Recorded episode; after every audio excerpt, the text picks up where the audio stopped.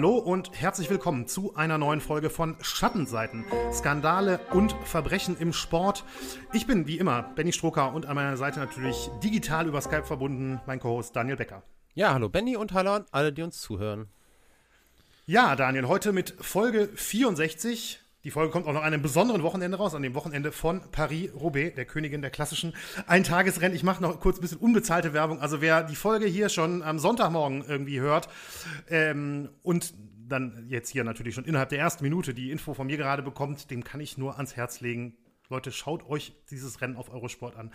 Es ist die Hölle des Nordens, es ist die Königin der klassischen Eintagesrennen und es ist das tollste Sportereignis des Jahres für mich persönlich. Und äh, also ich will jetzt nicht noch mehr drauf eingehen, aber wirklich, es ist, ich freue mich schon die ganze Woche. Ich bin schon ganz hibbelig.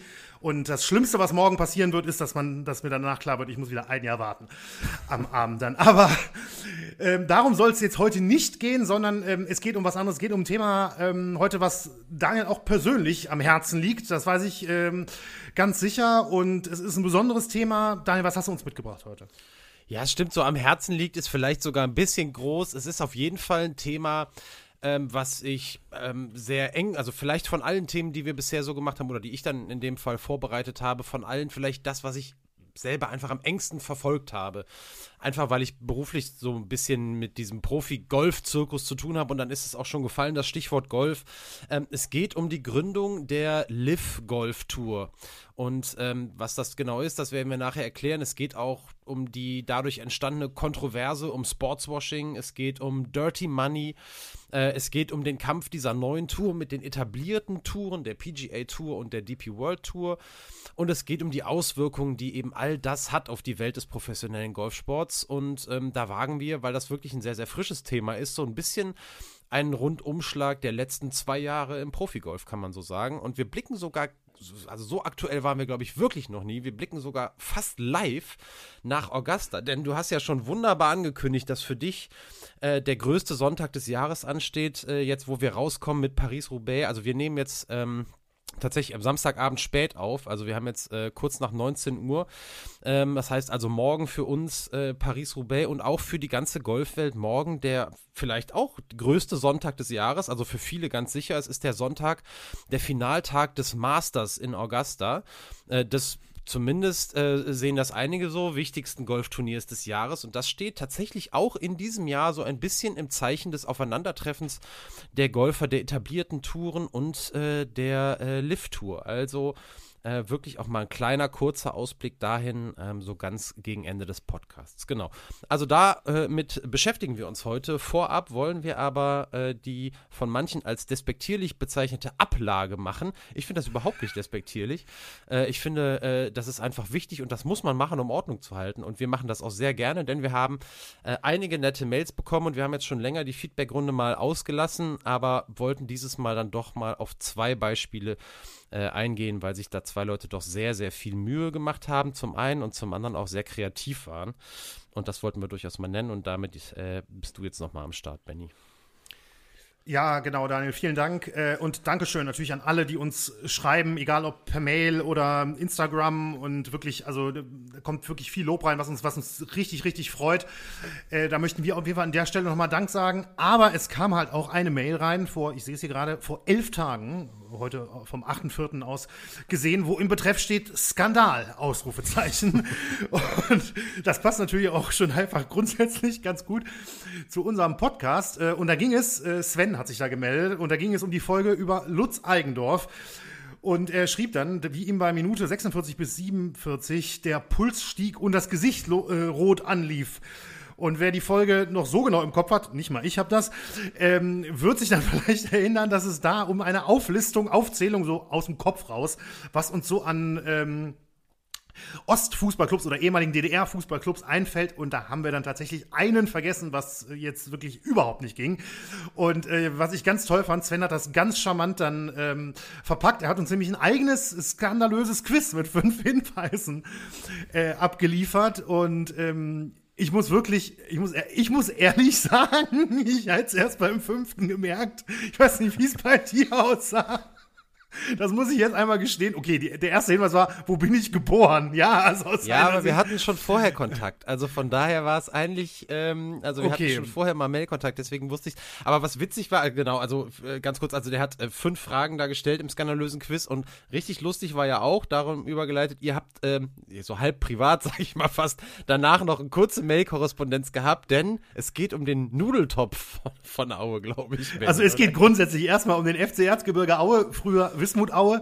Ähm, also an der Stelle auch hier nochmal, wir haben uns per Mail schon entschuldigt, an der Stelle auch nochmal, sorry, dass wir das vergessen haben. Und ja, wir haben dann äh, am Ende dann noch eine lustige Korrespondenz gehabt, weil Daniel hatte zuerst auf die Mail geantwortet und als ich die Mail gesehen habe, ich gedacht, nee, das geht nicht. Ich musste auch nochmal, weil ich kann das vielleicht einmal kurz erzählen. Ja, ich habe da auch einfach, also das ist jetzt die Geschichte an sich ist viel zu lang, was die ganze Fahne und so weiter angeht, aber ich ähm, erinnere mich, ich werde nie vergessen, glaube ich, das Auswärtsspiel, was ich mit Fortuna Düsseldorf in Aue gesehen habe, es wird, weiß ich nicht, 2009 oder 10 oder so um den Dreh gewesen sein.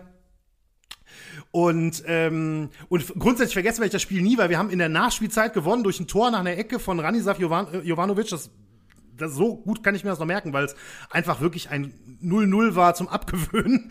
Und dann am Ende ist dann doch noch der Dreier rausgesprungen. Und am Ende habe ich dann sogar noch ein Trikot gefangen von Axel Lavaré, der das in, in, den Auswärtsblock geworfen hat. Und, ähm, und, und immer werde ich, nie werde ich vergessen, weil ich meine, man kennt das ja, wenn man im Stadion mal was isst oder sowas, ist es so die klassische Bratwurst oder heute, keine Ahnung, in der Bundesliga gibt es ja auch manchmal dann noch Pizza, Pommes, Döner, keine Ahnung, was es gibt, aber in Aue gibt es halt diesen Nudeltopf. Und äh, dieser Nudeltopf ist wirklich, dieser Nudeltopf ist wirklich bekannt, ja. Und, äh, und das habe ich dann eben Sven auch geschrieben. Das gerade, weil ich ja auch schon auswärts da war und seit Jahren von diesem Nudeltopf schwärme, umso schlimmer, dass ich das vergessen habe. Und äh, er hat dann noch sich nochmal gemeldet, dass es als kleines Kind der Hauptgrund war, für ihn ins Stadion zu gehen, dieser Nudeltopf. Also wirklich herrlich, ja. Also die, der Nudeltopf verbindet hier auch Ost und West. Und ähm, wir, ja, wie gesagt, wir werden, glaube ich, Aue, wenn es nochmal ein ähnliches Thema gibt, äh, werden wir Aue nicht so schnell vergessen. Ja, das stimmt.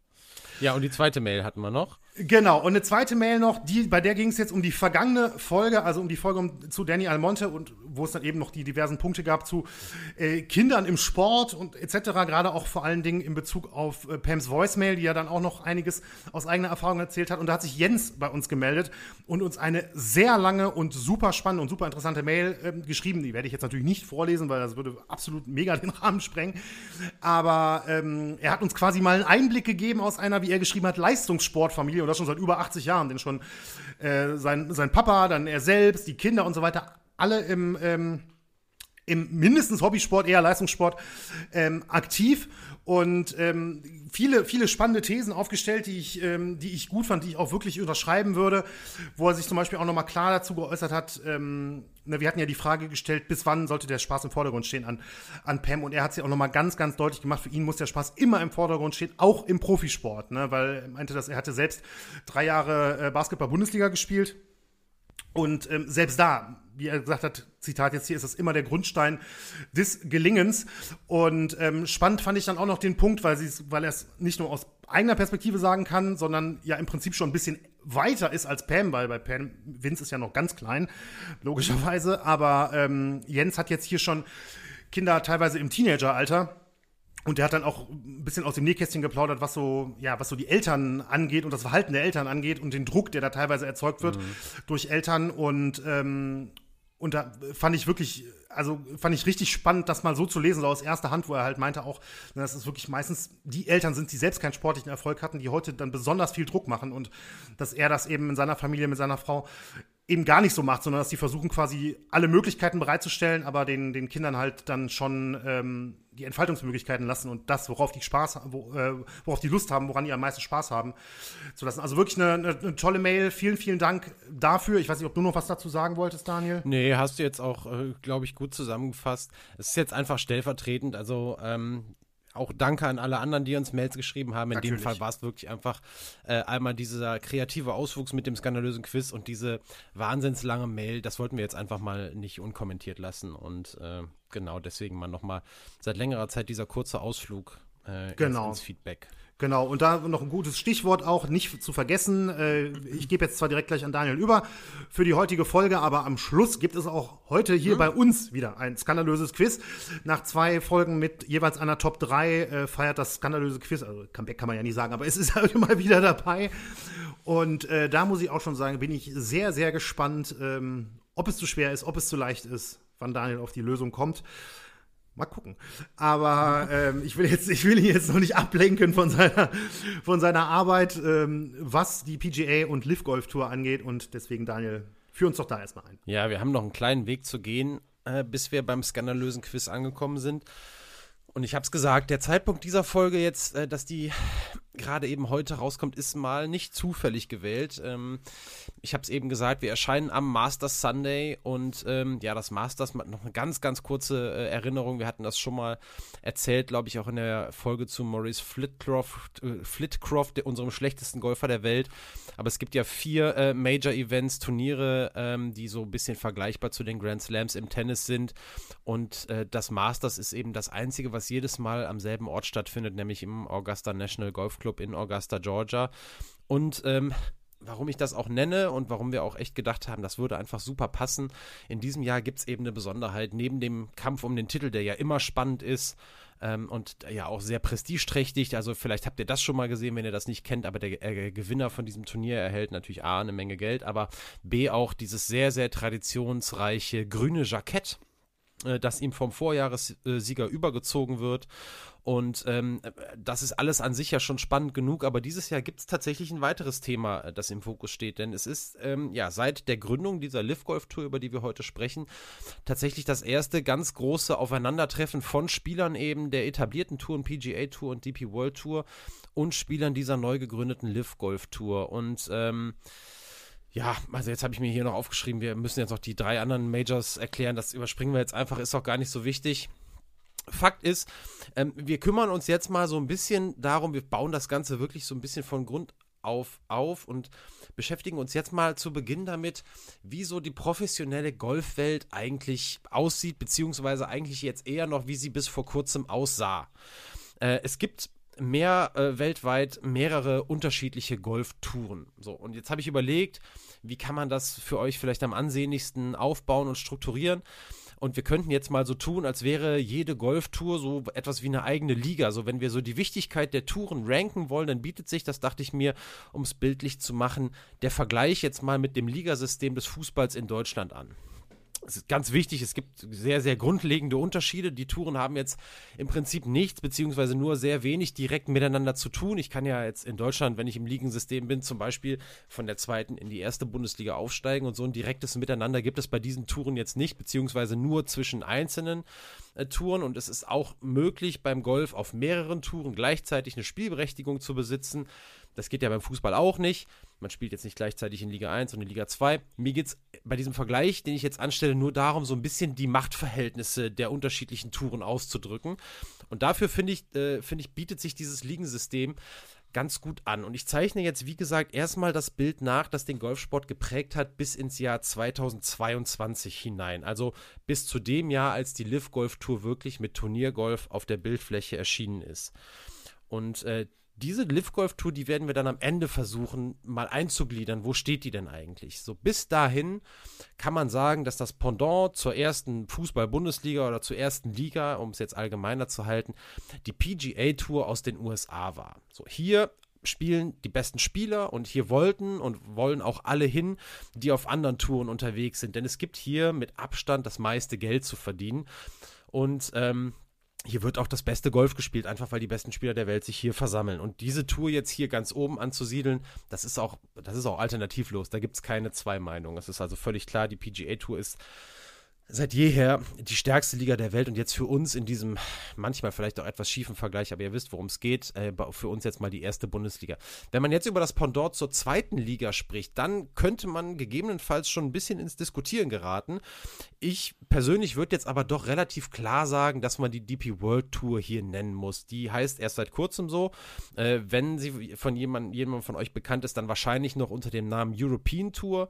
Äh, so hieß sie nämlich bis 2022 und die jetzt eben DP World Tour ist ganz klar die wichtigste Tour Europas. Und die ist anders als die PGA Tour, deren Turniere jetzt fast ausschließlich auf US-Boden stattfinden, tatsächlich aber auch weltweit organisiert, was nicht zuletzt ehrlicherweise auch daran liegt, dass man jetzt in Europa im Winter kaum irgendwo vernünftig Golf spielen kann. Das ist, glaube ich, so der äh, Stein des Anstoßes gewesen, dass man auch außerhalb von Europa Turniere veranstaltet. Aber das hat natürlich auch damit zu tun, weil es zum Beispiel mit Turnieren in Dubai oder Abu Dhabi auch sehr, sehr gutes Geld zu verdienen gibt. Und die äh, DP World Tour ist in Sachen Geld schon sehr lukrativ aber trotzdem auch sehr, sehr weit entfernt von dem, was es auf der PGA Tour zu verdienen gibt. Also ähm, wir kommen da später noch ein bisschen genauer drauf. Trotzdem kann man sagen, wer hier etabliert ist auf dieser Tour, der muss sich finanziell keine Sorgen machen. Jetzt wird es langsam auch ein bisschen interessanter, so dass das sind jetzt die beiden Touren, die man kannte. So als dritte Liga würde ich dann noch sagen, da gibt es die Corn Ferry Tour in den USA. Das ist so ein bisschen der Unterbau der PGA Tour. Und da ist es auch wirklich so der Fall, dass man über starke Ergebnisse eben auf dieser Corn Ferry Tour man sich die Tourkarte für die PGA Tour erspielen kann. Also was sie alleine deshalb schon sehr, sehr reizvoll macht, diese Tour. Da kann man auch vielleicht den Vergleich ziehen zu anderen US-Sportarten, wenn man so zum Beispiel sagen würde, was College Football für die NFL ist. Das ist so ein bisschen die Corn Ferry Tour auch für die PGA Tour. In dem Fall aber tatsächlich mit einer direkten Qualifikationsmöglichkeit und ohne Draft. Ähm, aber trotzdem äh, ist das schon sehr, sehr US-sportlastig, würde ich sagen. Äh, und in dem Fall muss man jetzt auch sagen, auf der Corn Ferry Tour sind keine äh, Studenten irgendwie unterwegs. Da gibt es auch gutes Geld zu verdienen, aber es ist eben ein Unterbau für die ganz, ganz große äh, PGA-Tour, die aber äh, sowohl in finanzieller Hinsicht als auch in Sachen Ansehen auch durchaus noch eine Stufe unter der DP World Tour steht und deswegen für mich äh, ganz klar ähm, so ein bisschen darunter anzusiedeln ist. Benny, du äh, wolltest was sagen. Ja, schieß nee, ich, ich, wollte eigentlich nur was fragen. Äh, einmal ganz kurz, die äh, Corn Ferry Tour ist auch tatsächlich ein Begriff, den ich auch schon mal gehört habe, wo ich mir gerade ein bisschen unsicher bin, weil du gerade auch den ähm, NFL-Vergleich ja so ein bisschen gezogen hast. Sind das dann aber auch ähm, eher jüngere Spieler oder kann da auch mal einer sein, weiß ich nicht, kann man auch nach einer schlechten PGA Saison absteigen, weil es gibt ja, ja nicht unendlich viele Tourkarten, ne? Im Prinzip kann man das. Wenn man seine okay. Tourkarte nicht irgendwie erreicht, wenn man nicht genug äh, Preisgeld sammelt, wenn man an nicht genügend äh, Events auf der PGA Tour teilnimmt, dann kann man seine Spielberechtigung auf dieser Tour wieder verlieren. Mhm. Beziehungsweise man verliert sie eigentlich, eigentlich muss man, andersrum wäre es richtiger ausgedrückt, wenn man sie erhält, muss man darum kämpfen, dass man sie weiterhin behält. Und wenn man mhm. gewisse Kriterien nicht erreicht, dann verliert man so eine Tourkarte über, äh, auch wieder. Es gibt Ausnahmen, bei einem Turniersieg hat man automatisch, glaube ich, fünf Jahre Spielrecht auf der Tour oder so. Dann kann man für fünf Jahre planen. Wenn man einen Major gewinnt, hat man, glaube ich, sogar zehn Jahre Spielrecht auf der Tour. Irgendwie, also mhm, nagelt ja, mich jetzt nicht auf die Anzahl der Jahre fest, aber ja, man kann auch seine Karte wieder verlieren und muss dann im Prinzip wieder von vorne angreifen und äh, tut das dann in der Regel dann auch wieder auf der Corn Ferry Tour. Also das kann man also, durchaus machen. Das, das ist ja. jetzt kein ganz glasklar geregeltes Auf- und Abstiegssystem. Verstehe ich, ja. Ähm, aber, aber die Corn Ferry Tour ist jetzt auch nicht eine, wo nur 20 bis äh, 18 nein, bis 22-Jährige spielen. Das ist das, natürlich ist es ja. insgesamt so, dass da so die, die Newcomer, die, die mhm. mal große Stars werden wollen, die sind natürlich tendenziell jünger, äh, weil der Weg häufig, Klar. nicht immer, aber häufig von dieser Tour eben auf die PGA Tour führt. Aber es ist eben durchaus auch möglich, dass da mit 30er oder wie auch immer auch auf dieser Tour mhm. okay. abschlagen. Ja, wenn wir dann ein bisschen weiter noch äh, runterblicken, dann macht der Vergleich nämlich für mich eigentlich überhaupt erst so richtig Sinn mit diesem Fußballligasystem. Denn wenn wir jetzt in Deutschland auch mehrere Regionalligen und Oberligen haben, äh, so kann man, finde ich, eben auch im Golf auf diesen Ebenen mehrere Touren so in einem Atemzug nennen. Ähm, ein Beispiel wäre jetzt die Challenge Tour. Das ist das Pendant eigentlich zur Corn Ferry Tour für die DP World Tour. Also man kann sich auf mhm. der Challenge Tour für die große europäische DP World Tour qualifizieren. Und hier gibt es sogar auch noch einen weiteren Unterbau, das ist die Pro Golf Tour, das ist die niedrigste Profi-Golfklasse im europäischen äh, Profi-Golfsport. Das wäre so eher dann Oberliganiveau, würde ich sagen. Und ähm, dann können wir außerhalb von Europa und den USA ähm, dann auch noch natürlich auf andere Kontinente und in andere Länder gucken. Es gibt die Asian Tour. Die Asian Tour ist sicherlich außerhalb von Europa und den USA die größte Tour, äh, wo man vielleicht auch sagen könnte, vielleicht hat der ein oder andere auch Argumente dafür, die sogar gegebenenfalls vor die Corn Ferry Tour zu setzen, könnte man machen. Äh, möglicherweise ist das in Sachen Preisgeld sogar der Fall. Ähm, sie ist aber nicht so direkt eben mit der PGA Tour verbunden und das macht die Corn Ferry Tour eben so stark, weil der Sprung eben dahin mhm. dann einfach möglich ist. Aber das ist jetzt auch nicht so wichtig. Man könnte jetzt auch sagen, die Asian Tour ist gemeinsam irgendwie auf Platz 3 oder wie auch immer. Dann gibt es auch die Japan Golf Tour. Es gibt in Australien auch jetzt eine ziemlich, also eine neu gefeaturete und ähm, auch stärker unterstützte Profi-Golf-Tour. Es gibt in Südafrika die Sunshine Tour, die in Teilen sogar Teil der, ähm, der DP World Tour ist, aber auch eine eigenständige Tour wiederum ist. Ähm, und die stehen aber alle so ein bisschen darunter. Es gibt noch eine ganze Reihe mehr Touren, aber was jetzt wichtig war, so, war so ein bisschen so der Überblick und das sollte auch dafür reichen. Und die Frage, die sich ja jetzt aufdrängt, ist ja, wie passt jetzt die Live Golf Tour hinein in dieses Ligensystem? Ne? Das ist jetzt ja eigentlich auch der spannende Punkt. Und äh, wir haben gleich noch ausreichend Zeit, über die Kontroversen äh, zu sprechen, die mit der Gründung dieser Live Golf Tour einhergehen. Und da gibt es einige. Jetzt will ich aber gerade in dem Punkt jetzt mal auf zwei Aspekte gucken. Das ist einmal der sportliche und das ist der finanzielle Aspekt. Und die würde ich auch, glaube ich, das bietet sich an, so ein bisschen ähm, das Ganze zwei zu teilen. Denn wenn man jetzt nur den rein finanziellen Aspekt angeht, und das ist das Interessante, das Spannende an dieser Live Golf Tour, dann hat die aus dem Stand heraus den Sprung an die Spitze geschafft. Und das mhm. ist eben das, was die Golfwelt so ein bisschen umtreibt. Ähm, das liegt also zum einen an den ausgeschütteten Preisgeldern, die es gibt. Und schon im ersten Turnierjahr der Serie im Jahr 2022 ähm, wurden 20 Millionen US-Dollar Gesamtpreisgeld pro Turnier ausgelobt. Und das ist so ungefähr das Dreifache von dem pro Turnier, was reguläre Turniere auf der PGA Tour in diesem Jahr also zeitgleich gebracht haben. Und es ist immer noch ungefähr doppelt so viel, wie äh, Spitzenturniere auf der PGA Tour äh, gebracht haben. Mhm. Also, das ist unglaublich. Dazu gab es noch oder gibt es weiterhin auch noch eine Teamwertung, ähm, die erkläre ich auch nachher noch kurz, ähm, die Liv Golf eingeführt hat. Und die hat auch nochmal einen extra Pot mit 5 Millionen Dollar pro Turnier. Und am Ende geht es nur bei der Teamwertung nochmal um ein, um ein Gesamtpreisgeld von 50 Millionen Dollar zusätzlich, nur für diese Teamwertung. Ähm, das ist also das ist völlig irre. Es ist es hat alle Dimensionen gesprengt äh, in einer Sportart, die ohnehin schon zu den Sportarten gezählt hat, wo man das beste Geld verdienen kann, wenn man da sehr erfolgreich war. Und bei der Live Golf Tour heißt es also nun, wer da auch nur einigermaßen erfolgreich ist, der kann wirklich ein Vielfaches von dem verdienen, was es auf der PGA Tour bis zu diesem Zeitpunkt eben gab.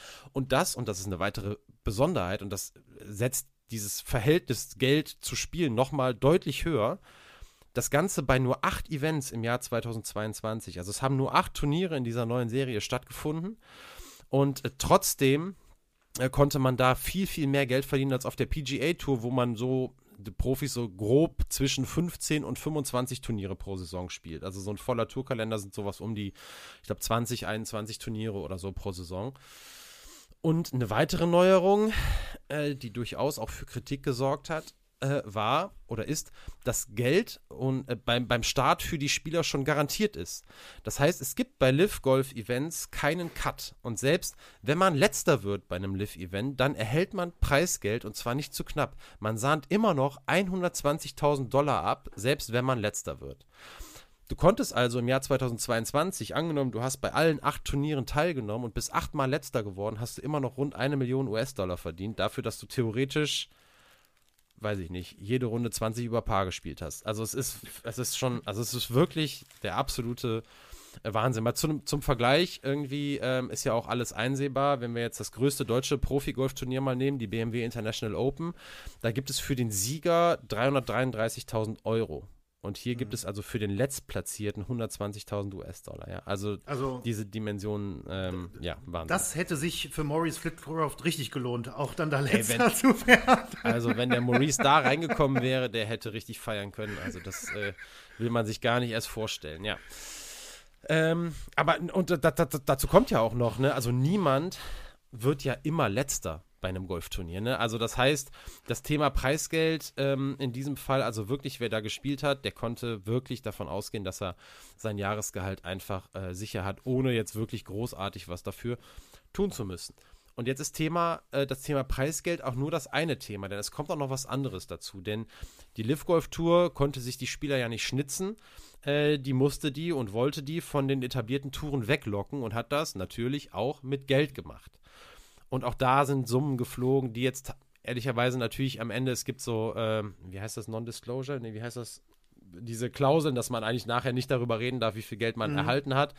Äh, auf jeden Fall sind aber Summen im Raum, die jetzt auch nicht dementiert wurden. Es war zum Beispiel Phil Mickelson, ist sicherlich einer der größten Namen, die zur Lift Tour äh, ge ähm, gewechselt sind. Der soll alleine für seinen Wechsel 200 Millionen US-Dollar bekommen haben. Wir haben noch Spieler wie Dustin Johnson, Brooks Köpker, Bryson DeChambeau, das sind auch ganz große Namen. Da reden wir auf jeden Fall über Beträge, die deutlich mehr als das sind, was die zuvor in ihrer Karriere eingespielt haben. Also es geht, ich glaube, bei Dustin Johnson waren es 135 Millionen, ähm, auch bei den anderen Jungs irgendwie sowas um die 100 Millionen.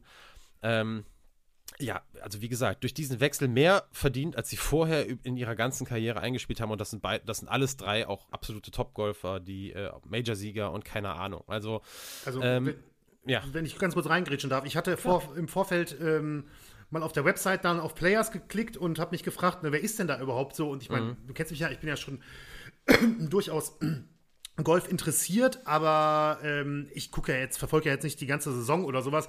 Und selbst ich kannte, ich würde sagen, mindestens zehn Namen, ähm, die, die da in der Liste sind. Auch noch Sergio Garcia zum Beispiel noch dabei war oder Martin Keimer zum Beispiel, der mhm. dann noch in der Liste aufgetaucht ist. Einige, die du schon genannt hattest. Äh, Baba Watson noch, Lee Westwood, so die, die mir jetzt gerade noch so einfallen. Also wirklich einige, Ian Poulter, einige äh, Namen aus den vergangenen, ähm, ja auch in den vergangenen 10, 15 Jahren ziemlich erfolgreich waren. Also da muss ich schon sagen, okay, also das ist schon, also ne, wenn jemand wie ich so viele Namen kennt, dann ist das ja schon ein ordentliches Aufgebot was man da jetzt ja, hat. Äh, ja, also wir kommen, darauf kommen wir auch gleich nochmal zu sprechen. Es ist mhm. gut, dass du Martin Keimer auch genannt hast. Also das hätte ich jetzt euch auch noch mit auf den Weg gegeben, denn wenn man im Moment an deutsches Golf denkt, ist er wahrscheinlich noch immer der erste Name, der einem einfällt. Und auch Martin Keimer ist dem Ruf der Live Golf Tour gefolgt. Ein paar Namen, die du gerade schon genannt hast, die nenne ich jetzt auch gleich nochmal. Was die Einordnung also. des Spielers, nee, alles super. Also es ist aber tatsächlich, weil der Punkt ist eigentlich sehr interessant, weil du sagst, Du findest, dass da viele bekannte Namen dabei sind. Es gibt aber durchaus die Kritik, dass man sagt, äh, im Verhältnis zu dem Geld, was da aufgefahren wird, sind eben sehr, sehr viele große Namen nicht dabei. Und tatsächlich sind wiederum, wiederum dann auch Namen dabei, äh, die viele Golf, selbst Golf-Fans so nicht auf dem Schirm hatten. Es sind zugegebenermaßen jetzt wahrscheinlich auch nicht für alle diese Riesensummen geflossen, aber ähm, diese Möglichkeit, diese riesengroßen äh, Preisgeldtöpfe abzusagen, die haben eben jetzt auch Golfer, die ähm, vielleicht nicht zu den Top 50 der Welt gehören mhm. oder so, könnte man sagen. Und, und das kommt auch noch ein bisschen dazu, wenn wir jetzt ähm, Phil Mickelson genannt haben oder wenn wir auch Martin Keimer und Henrik Stenson und Lee Westwood und Ian Poulter, alle die, die du, auch Sergio Garcia, ähm, das sind alles Spieler, die ihren Zenit hinter sich haben zumindest mutmaßlich hinter sich haben. Also die großen Zeiten sind vorbei, da sind ehemalige Major-Sieger dabei, da sind ehemalige Weltranglisten-Erste dabei, Lee Westwood zum Beispiel, da sind äh, Martin Keimer ja Weltranglisten-Erster und zweimaliger Major-Sieger, äh, Sergio Garcia Major-Sieger, Phil Mickelson natürlich mehrfach, Ian Poulter, der wahrscheinlich größte europäische Ryder Cup-Held der Geschichte, ist auch dabei. Was das für den Ryder Cup bedeutet, da reden wir auch später noch drüber, diese neue Tour. Und jetzt sind wir aber gleichzeitig direkt schon, ähm, äh, deswegen ist es eigentlich sehr gut, dass du da ähm, mal reingegrätscht bist. Jetzt sind wir nämlich direkt bei dem zweiten Punkt vom finanziellen Aspekt haben wir gesagt, ist die Live Golf Tour aus dem Sprung, hat den Platz in der ersten Bundesliga besetzt in unserem, in unserem Bild. Mhm. Was das Spielerische angeht, äh, würde ich eben gerade sagen, ist das nicht der Fall tatsächlich. Und ich glaube, da bin ich auch nicht alleine. Äh, denn das ist gerade der Punkt, den ich dir, den ich, den ich jetzt äh, genannt habe und die Spieler, die ich aufgezählt habe. Sehr, sehr viele Spieler, die ihren Zenit wirklich überschritten haben. Man hat sehr geguckt auf große Namen. Ähm, damals, als man die Spieler verpflichtet hat und Phil Mickelson hat ohne Frage einen großen Namen. Aber er ist eben auch schon seit einiger Zeit, mit einer Ausnahme hat er mal noch die PGA Championship gewonnen, aber sonst seit äh, einfach auch mittlerweile schon, er hat auch Startrecht schon auf der Seniors Tour, also er ist über 50, er darf bei den Senioren aufziehen. Und ähm, in diese Richtung gehen langsam auch Spieler wie Lee Westwood und Henrik Stenson und Sergio Garcia. Und da ist es also wirklich so, dass jetzt diese, diese jungen, nachrückenden, total spannenden Spieler Äh, mit einigen Ausnahmen, tatsächlich muss man auch sagen, aber viele von denen ähm, haben sich dazu entschieden, nicht zu gehen. Mir fällt Joaquin Niemann ein aus Chile, ein, ein richtig guter junger Spieler, der hat den Weg äh, gegangen. Dann gab es noch die ehemalige Nummer 1 der Amateur-Weltrangliste, dessen Namen äh, mir leider gerade entfallen ist, der ist auch dahin gegangen. Wenn wir über Brooks Köpker, Dustin Johnson und Bryson DeChambeau reden, dann sprechen wir auch über Spieler, die, ähm, wo man sagen kann, die haben zwar auch schon starke Zeiten hinter sich, aber denen würde man auch noch zutrauen, wieder mal ähm, einen neuen Lauf zu starten. Und auch da schon mal kleiner Spoiler, wenn wir nachher über das Masters äh, diese Woche reden, gesehen, können wir ja. tatsächlich, äh, äh, werden wir einen Namen da wieder entdecken. Äh, das machen wir dann gleich. Ähm, nichtsdestotrotz ähm, muss man sagen, und das ist auch noch ein Faktor, das Feld ist ja auch kleiner, deutlich kleiner. Ich glaube, wir sind bei 48 Spielern im Moment. Und äh, zuvor waren es noch ein paar weniger. Und äh, insgesamt muss man aber wirklich konstatieren, dass das bessere Golf äh, weiterhin auf der PGA Tour oder das interessantere Golf und ich würde ja auch das bessere Golf weiterhin auf der PGA Tour gespielt wird. Und es gibt gute Argumente, auch zu sagen, dass auch auf der DP World Tour besseres slash interessanteres Golf gespielt wird. Also spielerisch würde ich weiterhin sagen, ist die DP World Tour auch hier auf Platz 2. Die Felder sind größer, es ist deutlich schwieriger, auch ein Turnier noch zu gewinnen, weil man auch einfach sich gegen eine Masse durchsetzen muss, ne? Mhm. Und eben nicht nur gegen 47 Gegner. Also nur hört sich jetzt auch, ne? Aber im Vergleich zu 120 startenden Spielern ist das natürlich ein riesengroßer Unterschied. Und ähm, da würde ich dann sagen, dass man die, die ähm, Live Golf Tour jetzt, was das Spielerische angeht, hätte ich sie jetzt in Liga 3 mal so eingeteilt. Und ähm, da ist einfach, da, da taucht schon so ein kleines oder da wird schon dieses kleine oder vielleicht auch große Missverhältnis zwischen ausgeschüttetem Geld und tatsächlich, äh, tatsächlicher sportlicher Leistung das wird hier schon klar. Es ist auf jeden Fall, man kann darüber diskutieren. Es gibt auch Leute, die das total super finden und die vielleicht auch die jetzt nur noch Live Golf gucken. Vielleicht auch, weil auch da kommen wir noch dazu, äh, erklären, wie das Format und so ist, weil sie das interessanter finden und spielerisch besser und es ist kürzer und so weiter und so fort. Alles Argumente, die ich auch verstehen kann. Ähm, das ist jetzt hier auch ein bisschen, sicherlich ein bisschen subjektiv. Nichtsdestotrotz ähm, klafft da eine Lücke zwischen den Leuten, die da sind und dem Geld was da ausgeschüttet wird. Aber schön, haben wir das ein bisschen mehr im Freestyle gemacht, war, finde ich, ganz interessant. Ist aber auch weiterhin nur ein kleiner Teil der Diskussion rund um die neue Live Golf Tour. Und ähm, der Angriff auf, auf die Spitze von denen, der ist wirklich mit Kontroversen gesät. Und wir wollen jetzt mal anfangen, so ein bisschen das Ganze aufzudröseln und müssen dabei ähm, so ein bisschen nochmal auf die Machtverhältnisse im Golf genauer schauen. Also auch mal ab von unserem Ligensystem jetzt. Ich habe es schon gesagt, unangefochtener Platzhirsch im Profigolf war bislang immer die PGA Tour. Spielerisch, finanziell, auch in Sachen Außendarstellung. Also keine andere Tour ist mit so krassen, wahnsinnigen, wahnsinnig dotierten und weitreichenden TV-Verträgen auch ausgestattet. Ne? Das ist ja auch noch ein Punkt. Mhm. Ähm, ist mit Abstand immer das reizvollste Produkt für Profigolfer gewesen und habe ich ja auch gesagt, immer die Tour, wo alle hin wollten. Ähm, Dazu kommt, dass die PGA Tour wirklich auch einen besonderen Faustpfand hat und mit dem sie auch punkten kann. Das ist ihre Tradition. Ähm, die Rekorde auf dieser Tour, das ist ja US-Sport, ist, ist Statistik. Das ist beim Golf nicht anders als bei anderen Sportarten auch. Ähm, und diese Rekorde und Statistiken, die führen eben mittlerweile fast 100 Jahre zurück. Das ist eine lange Zeit. Die PGA Tour wurde 1929 gegründet. Und die komplette heutige Golf, Golf Hall of Fame speist sich natürlich aus Spielern, die da groß wurden. Ne? Wir nennen Jack Nicklaus, Arnold Palmer, Gary Player, Sam Snead, natürlich in der jungen Zeit allen voran, klar, Tiger Woods.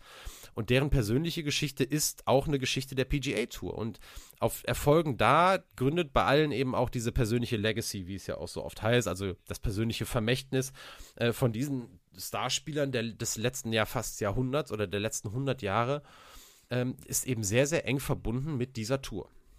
Und darüber ist sich die PGA Tour auch bewusst. Also die setzt auch die eigene Tradition auch völlig klar als riesiges Marketing-Tool ein. Teil dieser ganzen Geschichte ist aber auch, dass die PGA sehr bekannt dafür ist, und auch damit steht sie jetzt in anderen US-Sportarten, äh, steht sie denen in nichts nach. Die binden ihre Spieler schon seit jeher sehr, sehr eng an das eigene Produkt. Da gibt es mehrere Beispiele, die man nennen könnte. Ich habe mal eins rausgepickt, was meinen Punkt gut unterstreicht und was auch nachher nochmal ein bisschen Relevanz bekommt. Es ist Spielern der PGA Tour verboten, bei anderen Golfturnieren in Nordamerika aufzuziehen, wenn parallel ein Event der PGA Tour in den USA stattfindet. Und das ist je nach Jahr so ungefähr in 45 von 52 Wochen der Fall. Es gibt prinzipiell für Spieler zwar die Möglichkeit, bei Events auf anderen Kontinenten und Touren abzuschlagen. Das geht aber nur, wenn eine persönliche Erlaubnis von PGA Tour Commissioner Jay Monahan ähm, erteilt wurde. Und das macht der pro Spieler höchstens dreimal im Jahr. Und wenn er das macht, dann ist so eine Erlaubnis in der Regel auch daran gekoppelt, dass diese Spieler, die jetzt im Ausland irgendwo spielen wollen, äh, sich gleichzeitig dazu verpflichten, dafür auf jeden Fall bei wichtigen PGA-Turnieren in der Zukunft teilzunehmen. So, also das heißt, wenn du jetzt rübergehst äh, nach weiß ich nicht wohin und spielst ein Turnier, dann heißt das aber für dich automatisch äh, bei der, weiß ich nicht, Wells Fargo im nächsten Jahr musst du auf jeden Fall antreten. Irgendwie so. Und ähm, das bedeutet, um es so ein bisschen kurz zusammenzufassen, es gibt eigentlich keine freie Wahl für PGA Tour-Spieler, wenn es darum geht, wann und wo sie spielen können. Also es gibt halt nur die PGA Tour mit einigen wenigen Ausnahmen und das, obwohl sie ja im Prinzip Freiberufler sind, hat man, so kriegt man den Eindruck, dass es fast dann doch sowas wie eine Art Angestelltenverhältnis zur PGA Tour gibt, ohne dass es da ein Festgehalt gibt oder auch ohne dass es so benannt würde. Aber es gibt eben eine starke Abhängigkeit. Aber wenn, Und, wenn es ja. ähm, sowieso die prestigeträchtigste Tour ist mit bis zumindest 2021 dem meisten Geld, dann sollte das ja für die meisten Spieler auch kein Problem sein, oder habe ich da jetzt einen Denkfehler drin? Naja, es gibt, zum, es gibt ja zum Beispiel auch europäische Spieler, die auf der mhm. PGA Tour spielen. Und äh, denen ist natürlich zum Beispiel auch daran gelegen, wenn ein Turnier in ihrem Heimatland irgendwo okay. stattfindet, dass sie da ähm, auftauchen. Das ist jetzt in der Regel auch machbar. Ne? Also es mhm. gibt jetzt diese, siehst du selten, dass jetzt vor allem US-Amerikaner ähm, häufiger als äh, als dreimal irgendwo im Ausland aufziehen. Es gibt auch noch, das ist jetzt aber auch noch eine Besonderheit, es gibt sowieso Spieler, die eine Spielberechtigung haben für beide Touren, äh, für die DP World Tour und für die PGA Tour. Das sind auch nicht wenige, das sind, ähm, das ist dann nochmal ein bisschen eine andere Geschichte. Nichtsdestotrotz ist das immer Strings attached, das ist immer mit irgendwelchen anderen Dingen ist das verbunden, äh, mit irgendwelchen Verpflichtungen, die dann auf der PGA Tour zu erfüllen sind. Und ähm, es gibt zum Beispiel ja auch den Fall, dann hast du ausländische Sponsoren oder so und dann mhm. richten die ein Turnier in irgendeinem Land aus und ja, bitten okay. dich dann, dass du da hinkommst. Solche Geschichten, man muss sich das halt alles immer absegnen lassen. Ne? Und kann jetzt nicht einfach sagen, ey, ich bin Freiberufler. So, natürlich kannst du sagen, die wollen eh dahin und das ist für die auch kein Problem und am Ende fügen sie sich dem ja auch traditionell immer beziehungsweise haben sich gefügt. Mhm. Denn äh, auch die Live Golf, die Live Golf Tour hat auch da äh, einiges verändert, kommen wir auch später noch zu. Denn ja, tatsächlich hat die, also man kann das so sagen, so ein bisschen, das war schon so eine kleine Wunde für Spieler und da hat die Live Golf Tour ein bisschen Salz reingestreut. Ähm, denn sehr schnell nach der Gründung von der Live Golf Tour hat die PGA Tour ganz, ganz klar gemacht, ähm, dass es hier kein Wechselspiel gibt. Ähm, mhm. Ähm, dass Spieler, die auf der PGA Tour sind, nicht hin und her hoppen können und sich die Rosinen picken, äh, picken können zwischen Live-Events und PGA Tour-Events, haben alle gesagt, wenn ihr Live Golf spielen wollt, dann spielt ihr nie wieder PGA Tour. Und ähm, das war wirklich eine Situation, also gehen oder bleiben, und da wurde auch nicht verhandelt. Und da muss man auch sagen, die Fronten waren also wirklich sofort verhärtet. Aus dem Grund, dass die PGA Tour einfach, und das steckt im Prinzip immer dahinter, ihren Status als uneingeschränkte Macht und Nummer eins in der Golfwelt in Gefahr sieht. Wann immer die irgendwie mhm. Gefahr wittert, dass ihr der Rang abgelaufen werden könnte, dann handelt sie und sie handelt im Prinzip dann eben auch im, im Vorfeld, dass eben solche Situationen gar nicht erst entstehen. Früher war das ähnlich tatsächlich. Also heute muss man sagen, äh, PGA Tour und DP World Tour, die stehen Schulter an Schulter wirklich fast ähm, im, im Kampf ist jetzt zu groß, aber in Opposition zu dieser Live Golf Tour, das war ganz anders über Jahrzehnte hinweg. Da äh, haben sich diese beiden Touren als die großen Konkurrenten angesehen. Immer hatte die PGA Tour die Nase vorne, muss man ehrlich, ehrlicherweise auch sagen. Äh, vor allem, auch wenn es jetzt äh, um das Finanzielle geht, den ganz großen Schub, den die PGA Tour nochmal bekommen hat, äh, war das äh, die, der Aufstieg von Tiger Woods der mhm. natürlich äh, das Aushängeschild schlechthin der Tour war. Ab 1997 äh, hat er dann wirklich seine, seine großartige Karriere dann auch mit Siegen gestartet. Und den Wert, den die PGA Tour durch Tiger Woods bekommen hat, da ist eine DP World Tour ja nie rangekommen. Dementsprechend war das Konkurrenzdenken ähm, vielleicht eher einseitig und man musste gar nicht so große Sorgen haben. Ähm, aber trotzdem war es äh, historisch betrachtet so und dieses neue Schulter an Schulter stehen, das ist wirklich äh, ein Phänomen, auch jetzt, äh, seit die Live Golf Tour ähm, zum, neuen, zum neuen Player wurde. Ähm, ja, es gibt auf jeden Fall eine neue Realität, seit es die Live Golf Tour gibt. Und ähm, da sind wir jetzt auch so ein bisschen dabei, den Weg nachzuzeichnen. Es ist jetzt also das Jahr 2021, äh, als die Liv Golf oder als Liv Golf gegründet wurde. Liv, das ist noch zur Erklärung, diese Buchstaben LIV, das steht für die römischen Zahlen für, äh, ja, oder das ist, sind die römischen Zahlen für 54 und das ist eben die Zahl zum einen, ähm, wenn man auf einem Paar 72 Kurs, das sind ja die meisten Kurse, wenn man da jedes Loch Birdie spielt, dann äh, braucht man 54 Schläge. Das steckt dahinter. Viel mehr steckt aber auch noch dahinter, dass Events bei der Live Golf Serie eben äh, nur 54 Löcher dauern. Das heißt drei Runden anstatt vier Runden. Mhm. Äh, daher kommt also diese ganze Geschichte. Und jetzt sage ich auch einmal noch die, äh, die neuen oder die, die korrekten Namen. Ich werde weiterhin Live Golf sagen. Ähm, äh, korrekt war damals diese Eventserie im Jahr 2022 bei Gründung Live Golf Invitational Series. Seit diesem Jahr heißt die Live Golf League ich werde jetzt weiter, weiter wahrscheinlich von Live Golf Tour sprechen. Das ist alles irgendwie viel einfacher. Ich will euch auch nicht mit so vielen Namen da immer verwirren. Also weiterhin sagen wir Live Golf Tour. Ähm, also zur Einordnung nochmal: Ein Live Golf Event geht nur über drei Runden, nicht wie traditionell äh, im Turniergolf auf den Profiligen sonst über vier Runden und damit eben über 72 Loch. So, erste Pläne zur Gründung dieser neuen Golftour kamen schon im Jahr 2019 ans Licht. Damals war noch nicht so ganz klar, ähm, wer äh, das Ganze finanzieren sollte. Aber schon im Moment der ersten News hat damals eben der eben schon mal genannte PGA Tour Commissioner Jay Monahan äh, völlig klar erklärt, dass eben Spieler, die auf dieser neuen Tour spielen wollen, von der PGA Tour ausgeschlossen würden. Und damit hat er auch direkt angefangen, parallel auch mit der DP World Tour, die damals noch European Tour hieß, ähm, gab es auch Überlegungen, die eigene Touren eben noch attraktiver zu machen, vor allem natürlich auch finanziell attraktiv, denn es war, auch wenn damals die Finanzierung noch nicht stand, von Beginn an klar, dass die neue Tour eben vor allem mit Geld punkten wollen würde und dadurch eben auch die Spieler rüberholen soll. Weil ehrlicherweise, womit soll man es auch sonst machen? Ne? Also, ja, klar. So, und das, diese, diese finanzielle Entwicklung, die dann auch PGA und DP World Tour genommen haben, habe ich eben schon mal gesagt, darüber reden wir nachher auch nochmal, können das auch noch ein bisschen mit Zahlen untermauern. Es hat sich dann aber bis ins Jahr äh, 2020 so hingezogen, bis sich rauskristallisiert hat, dass diese neue Golftour von Golf Saudi finanziert werden sollte. Golf Saudi ist eine Division des Public Investment Fund und das ist der Staatsfonds von Saudi-Arabien. Und damit war also klar, dass diese neue Golfliga, die damals noch unter dem Arbeitstitel Golf Super League lief, schöne Grüße in den Fußball übrigens, ähm, die würde eben direkt vom Königreich Saudi-Arabien bezahlt und Gründer dieses Public Investment Fund, das ist Mohammed bin Salman, der Kronprinz und seit 2022 auch Premierminister von Saudi-Arabien. Ich bin sicher, dass es bei dem Namen bei einigen von euch jetzt klingelt. Äh, vielleicht könnt ihr das noch nicht sofort einordnen. Wir werden aber später, auch wenn es um die Kritik an der Live Golf Tour geht, an dem Namen auch nicht vorbeikommen und da nochmal kurz drauf eingehen. Von der ersten äh, oder von der offiziellen Gründung jetzt 2021 äh, bis zum ersten Turnier hat es so etwas mehr als ein halbes Jahr gedauert und diese Zeit die war extrem geprägt in der ganzen Golfwelt von Gerüchten. So, welche Spieler würden sich jetzt der neuen Tour anschließen? Wie viel Geld würde da fließen? Wie würde das jetzt konkret ausgestaltet werden? Und vor allem auch die Frage, wie viel Interesse äh, würde es eigentlich in der Golfwelt geben? Und wie viel Interesse hätten auch die Fans an dieser neuen Tour? All das waren Fragen, die noch und nöcher in allen Artikeln der ganzen, auf der ganzen Welt diskutiert wurden. Und äh, ich merke gerade, ich sollte vielleicht mal meinen Handyton ausstellen. Mach ich mal eben. Ihr seid live dabei. So.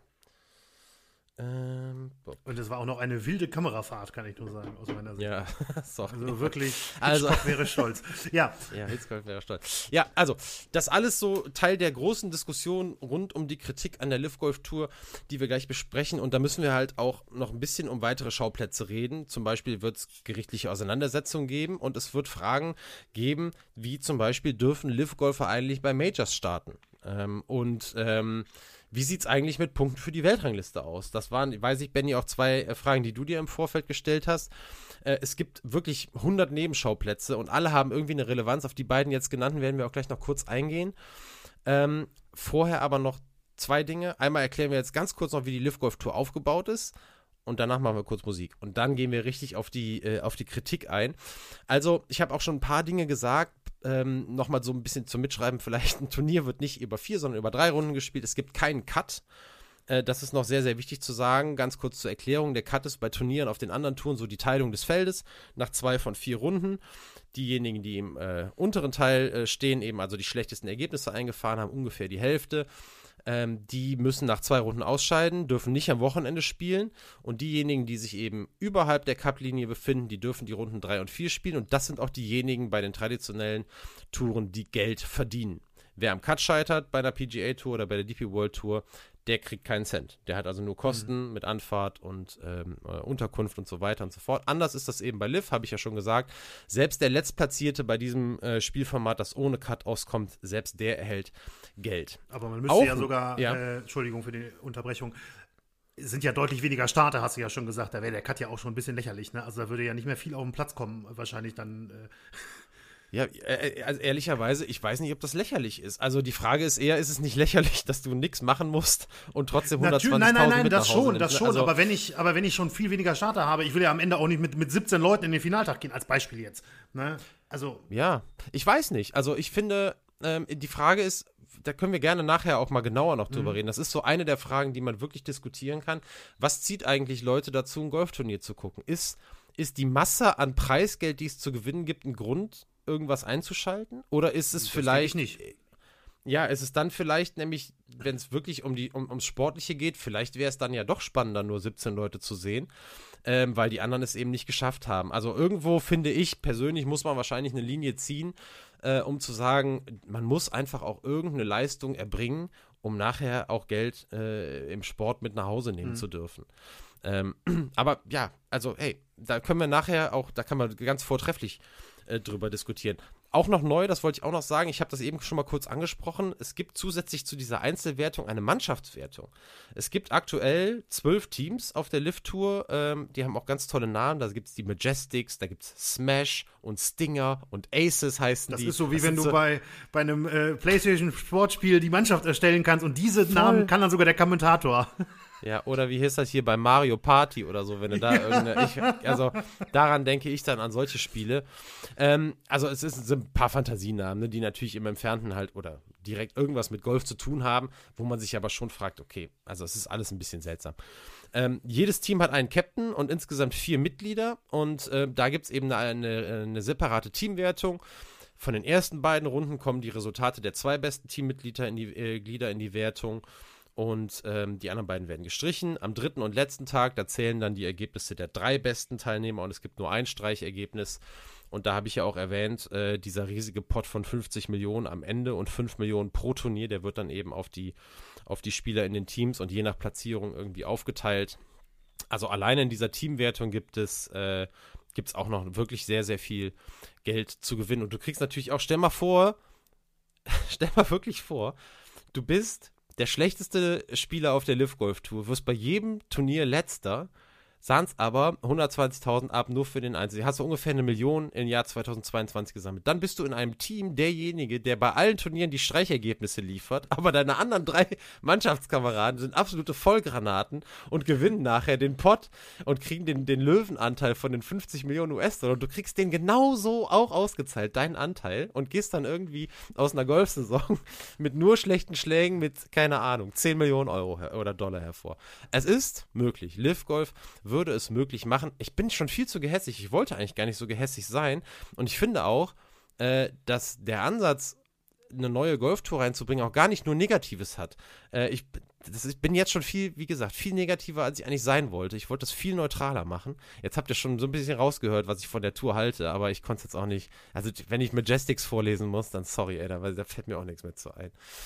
Oder Smash. Naja, so. So, dann, äh, es gibt noch was Neues. Ist ähm, tatsächlich, das ist wirklich interessant. Ich sage zumindest interessant. Ich sage nicht, dass ich es so machen würde, aber ich finde es interessant.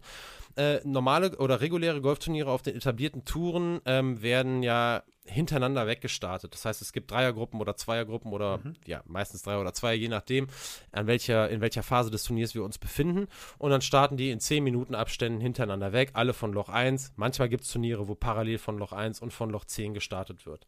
Im Amateurgolf sehr bekannt und auch beliebt ist der sogenannte Kanonenstart. Benny, du kennst das auch. Äh, wenn man bei einem Turnier startet, dann werden die Teilnehmer auf alle 18 Löcher verteilt und dann kann es also sein, dass ich äh, zum Start Loch 14 zugeteilt werde und von da an eben meine 18 Loch spiele, dementsprechend also auf Loch 13 nachher aufhöre. Ich spiele genauso wie alle anderen auch 18 Loch und jedes Loch auf dem Golfplatz einmal. Ich fange nur an einem anderen Loch an und höre an einem anderen Loch auf. Das sorgt dafür, dass die Runde natürlich kürzer wird. Ne? Also ein Golfturnier auf der PGA Tour, ein Tag, der geht von morgens bis abends. Ne? Da ist sieben, acht Stunden Golf-Action hintereinander weg. Und äh, dementsprechend lang sind auch die TV-Übertragungen. Und das wird eben ganz krass runtergekürzt. Ne? Jetzt dauert eben eine Golfübertragung bei Live Golf eben genau die Dauer von einer Golfrunde, weil eben alle gleichzeitig starten. Äh, das ist natürlich auch etwas, äh, was nicht funktioniert, wenn du 120 Starter hast, ist völlig klar.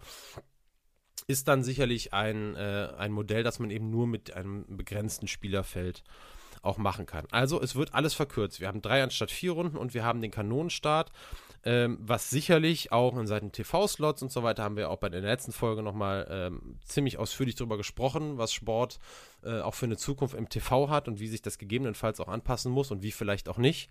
Hier ist es sicherlich ein, ein neuer Ansatz auf jeden Fall, der, also den ich auf jeden Fall interessant finde ähm, und den man sich mal äh, weiter anschauen kann.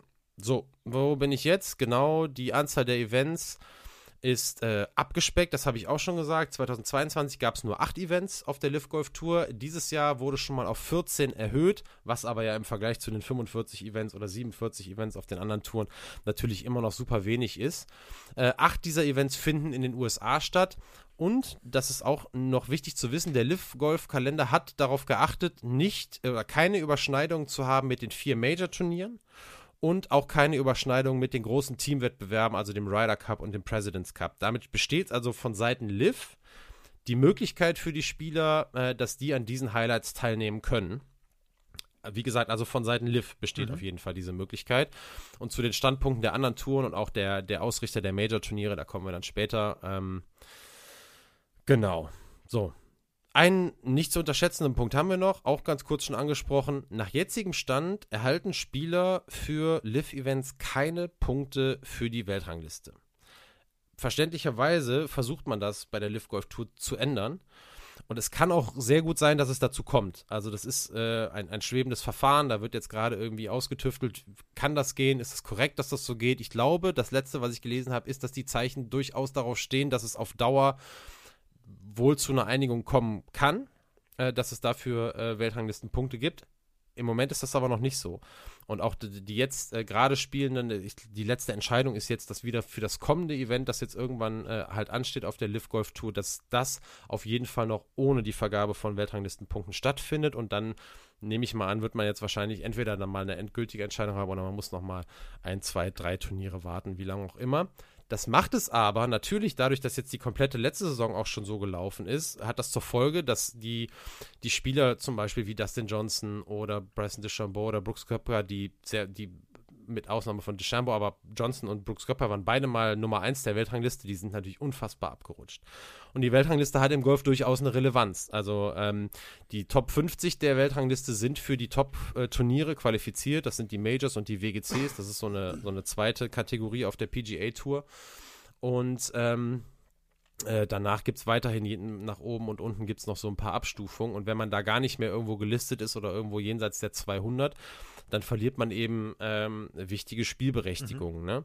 Es gibt allerdings noch andere Mögli äh, Wege und Möglichkeiten, sich zumindest für die Major-Turniere zu qualifizieren. Äh, das erklären wir auch noch mal kurz äh, später. Nichtsdestotrotz, der Status quo ist für Spieler, die auch zuvor noch nie ein Major gewonnen haben und dadurch vielleicht irgendwo reinkommen. Für die ist das sicherlich, ähm, wenn sie an Major-Turnieren teilnehmen wollen, was natürlich alle wollen, äh, ist das ein Status quo, der nicht zufriedenstellend ist. Ähm, ich kann mir aber, wie gesagt, vorstellen, dass sich das noch ändern wird. Dann müsste man aber zumindest auf jeden Fall mal wieder irgendwie sich rankämpfen. Ja, Benny. Ja, ich habe noch eine kurze Nachfrage. Die, ähm, die Golf-Weltrangliste, ist die denn, also die Organisatoren dahinter, sind die denn unabhängig oder sind die irgendwie, ist das irgendwie, ich sag mal, ein Zweig der PGA oder so? Nee, ne? Nein, nein, nein, das ist kein Zweig der PGA Tour, also Official World Golf Ranking. Jetzt kann ich dir nicht hundertprozentig sagen, welche Organisation dahinter steht. Mhm. Ähm, aber Ähm, wir haben jetzt, es passt eh, wir haben jetzt gleich Pause. Ich, wir können das nochmal kurz nachchecken. Äh, ähm, meines Wissens nach hängt das weder mit der PGA Tour noch mit der, Euro, äh, mit der DP World Tour zusammen. Aber das können wir ganz gleich schnell aufklären, denn wir sind an dem Punkt angelangt, wo wir Pause machen. Und ich habe gedacht, Benny, es ist Roubaix-Sonntag und es ist Masters-Sonntag, da müssen wir Sunday spielen. Und dementsprechend hört ihr das jetzt von Mick. Bis gleich.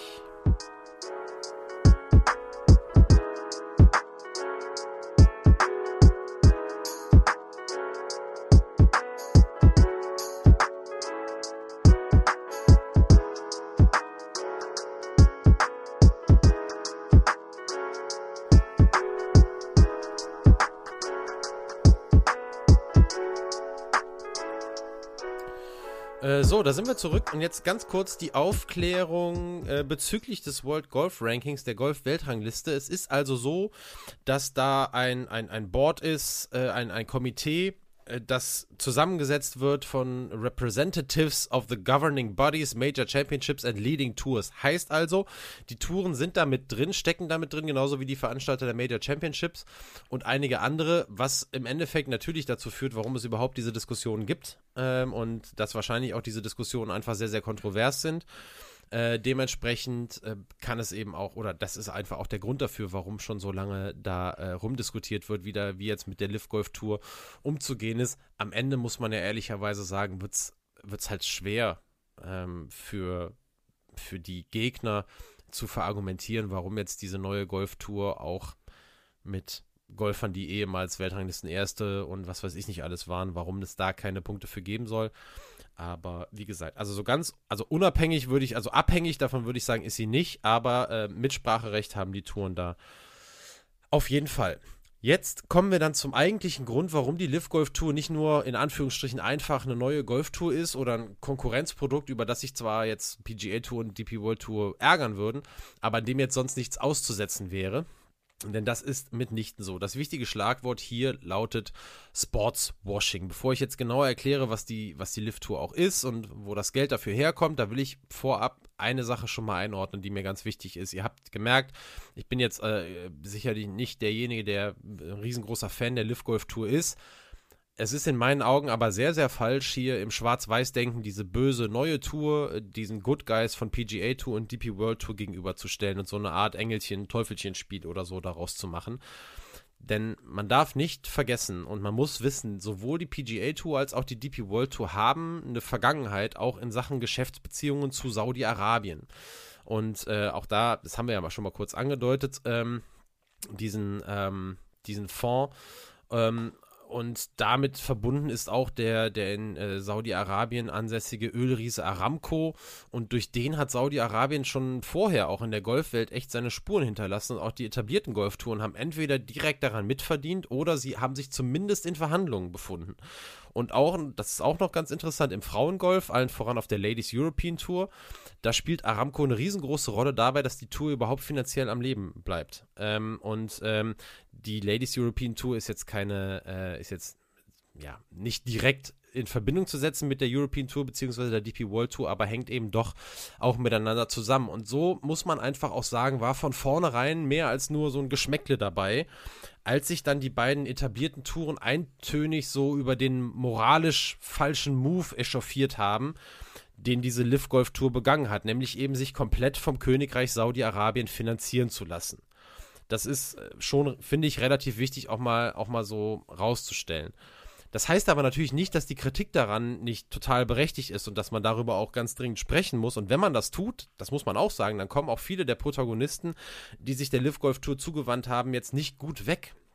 Und da nennen wir jetzt auch mal gerade einen Mann im, im Vorfeld, der eine ganz wichtige Rolle spielt. Das ist Greg Norman. Greg Norman ist äh, einer der großen Golfspieler der Geschichte, muss man sagen. Der ist äh, zwar auch in die Geschichte eingegangen als jemand, der sehr, sehr viele Major-Siege hauchdünn verpasst hat und auch teilweise ja selbst versemmelt hat, in dramatischer Art und Weise nachher verloren hat. Am Ende konnte er in seiner Karriere in Anführungsstrichen nur zwei Major-Turniere gewinnen, beide Mal die Open Championship 1986 und 1993. aber der hat einen Punkt, der in seiner Golf-Vita ist, der wirklich Wahnsinn ist. Der hat insgesamt 331 Wochen lang die Golf-Weltrangliste angeführt. Also das zeigt, was das für einer ist. Der ist damit in der ewigen besten Liste auf Rang 2 hinter, natürlich, Tiger Woods. Tiger Woods 683 Wochen an der Spitze. Es ist, es ist einfach völliger Wahnsinn. Aber, das muss man auch sagen, Norman hat seinerseits auch fast 200 Wochen Vorsprung auf den Drittplatzierten, auf Dustin Johnson. Also, mhm. äh, da kann man nicht anders äh, sagen, als zu sagen, der Great White Shark das ist sein Spitzname, der weiße Hai aufgrund seiner Haarpracht immer, äh, Greg Norman. Äh, ganz sicherlich einer der großen Golfer der Geschichte. Und eben der Mann wurde im Jahr 2021 zum CEO der Liv Golf Investments genannt, äh, ernannt, also der Liv Golf Tour. Und damit hat ja da die ganze Geschichte überhaupt erst begonnen. Jetzt also Sportswashing. So, wir haben den Begriff auch in Schattenseiten schon häufiger mal gehört und verwendet und bestimmt auch schon erklärt. Nichtsdestotrotz wollen wir ihn auch jetzt noch mal ganz kurz beschreiben. Sportswashing bedeutet ganz allgemein gesprochen den Versuch, die Strahlkraft des Sports für eigene, über den Sport hinausgehende Zwecke zu nutzen. Das kann zum Beispiel sein, dass man als Ausrichter eines großen Sportevents versucht, über Missstände im eigenen Land hinwegzutäuschen. Zum Beispiel, jetzt mal wirklich äh, ein konkretes äh, Beispiel genannt, die Ausrichtung der Olympischen Spiele 2016 in Rio ist jetzt nicht so lange her. Viele von euch werden sich bestimmt noch ein bisschen daran erinnern, wie das damals ablief. Es gab chaotische Zustände damals in Brasilien. Die Ordnungsorgane hatten zum Beispiel damals die, komplett die Kolle, äh, Kontrolle über das Leben in den Favelas verloren, wurden der Kriminalität nicht mehr Herr. Innenpolitisch war Brasilien wirklich ein Pulverfass.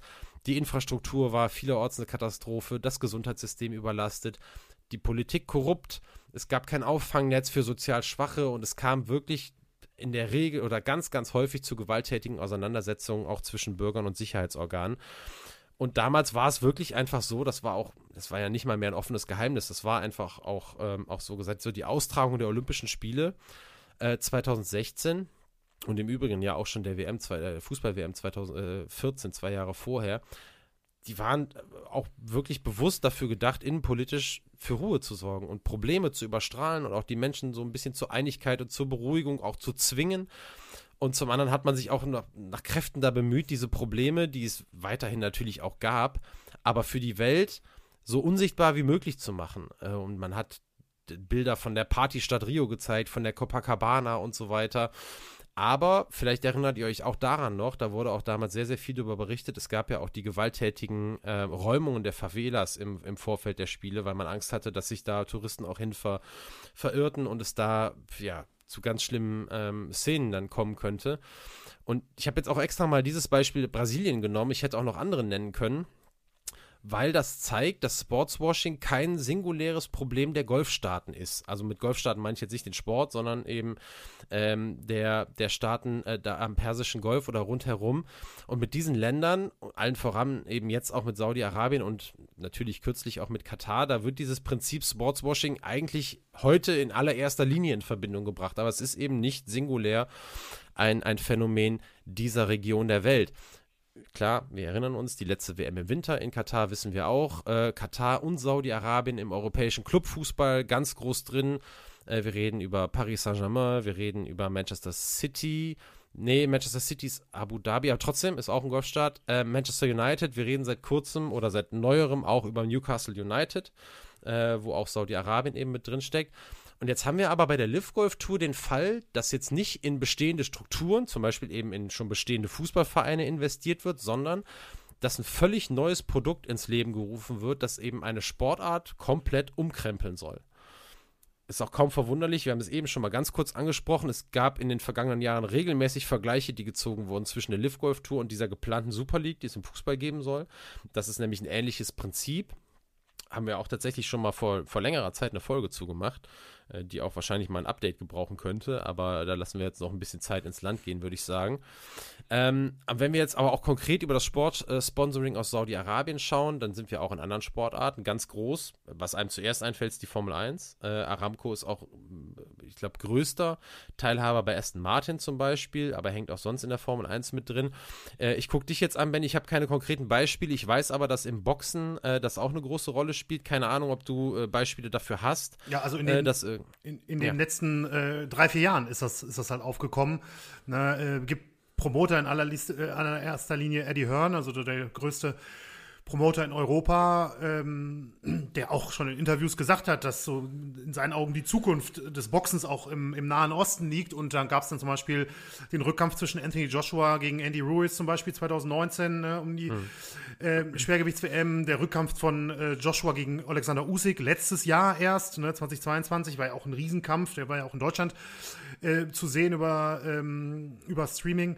Äh, der hat da auch stattgefunden und immer mal wieder, also das ging alles so, ich glaube 2017 oder so ging das so langsam los. Da war damals die World Boxing Super Series äh, mit dem Finale im Supermittelgewicht dort. Das war jetzt noch nicht so ein Riesen, also in der Szene natürlich schon ein großer Kampf, aber jetzt kein Kampf, der auch außerhalb mhm. des Boxens groß ähm, ähm, groß Eindruck geschunden hätte. Aber man merkt dann so, klar, wenn dann so die WM im Schwergewicht jetzt schon zweimal da stattgefunden hat, oder ein Teil davon, muss man ja sagen, ja, ne, mit dem Gürteln, da will ich jetzt gar nicht drauf eingehen, aber egal, auf jeden Fall, es waren richtig große Kämpfe und Joshua Usyk 2, letztes Jahr ist sicherlich einer der drei größten Kämpfe des Jahres gewesen. Ne? Und der, mhm. die gehen nach Saudi-Arabien, weil die halt einfach ähm, für die Austragungsrechte dann Beträge auf den Tisch legen, wo dann keiner mehr mithalten kann. Ne?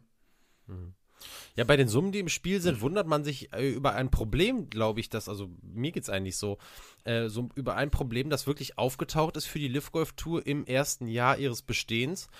Das ist nämlich, dass es sich als sehr, sehr schwierig entpuppt hat, äh, im TV-Markt Fuß zu fassen. Allen voran natürlich in den USA. Die großen Sender ESPN, CBS, NBC und auch Amazon hatten kurz bevor Live Golf auf der Bühne erschienen ist, erst einen brandneuen, neun Jahre laufenden Deal mit der PGA Tour abgeschlossen. Benny. Entschuldigung, eine kurze Zwischenfrage noch. Ich hatte das ja. eben schon vergessen. Diese acht äh, Turniere der Live Golf Tour, äh, wo finden die denn statt?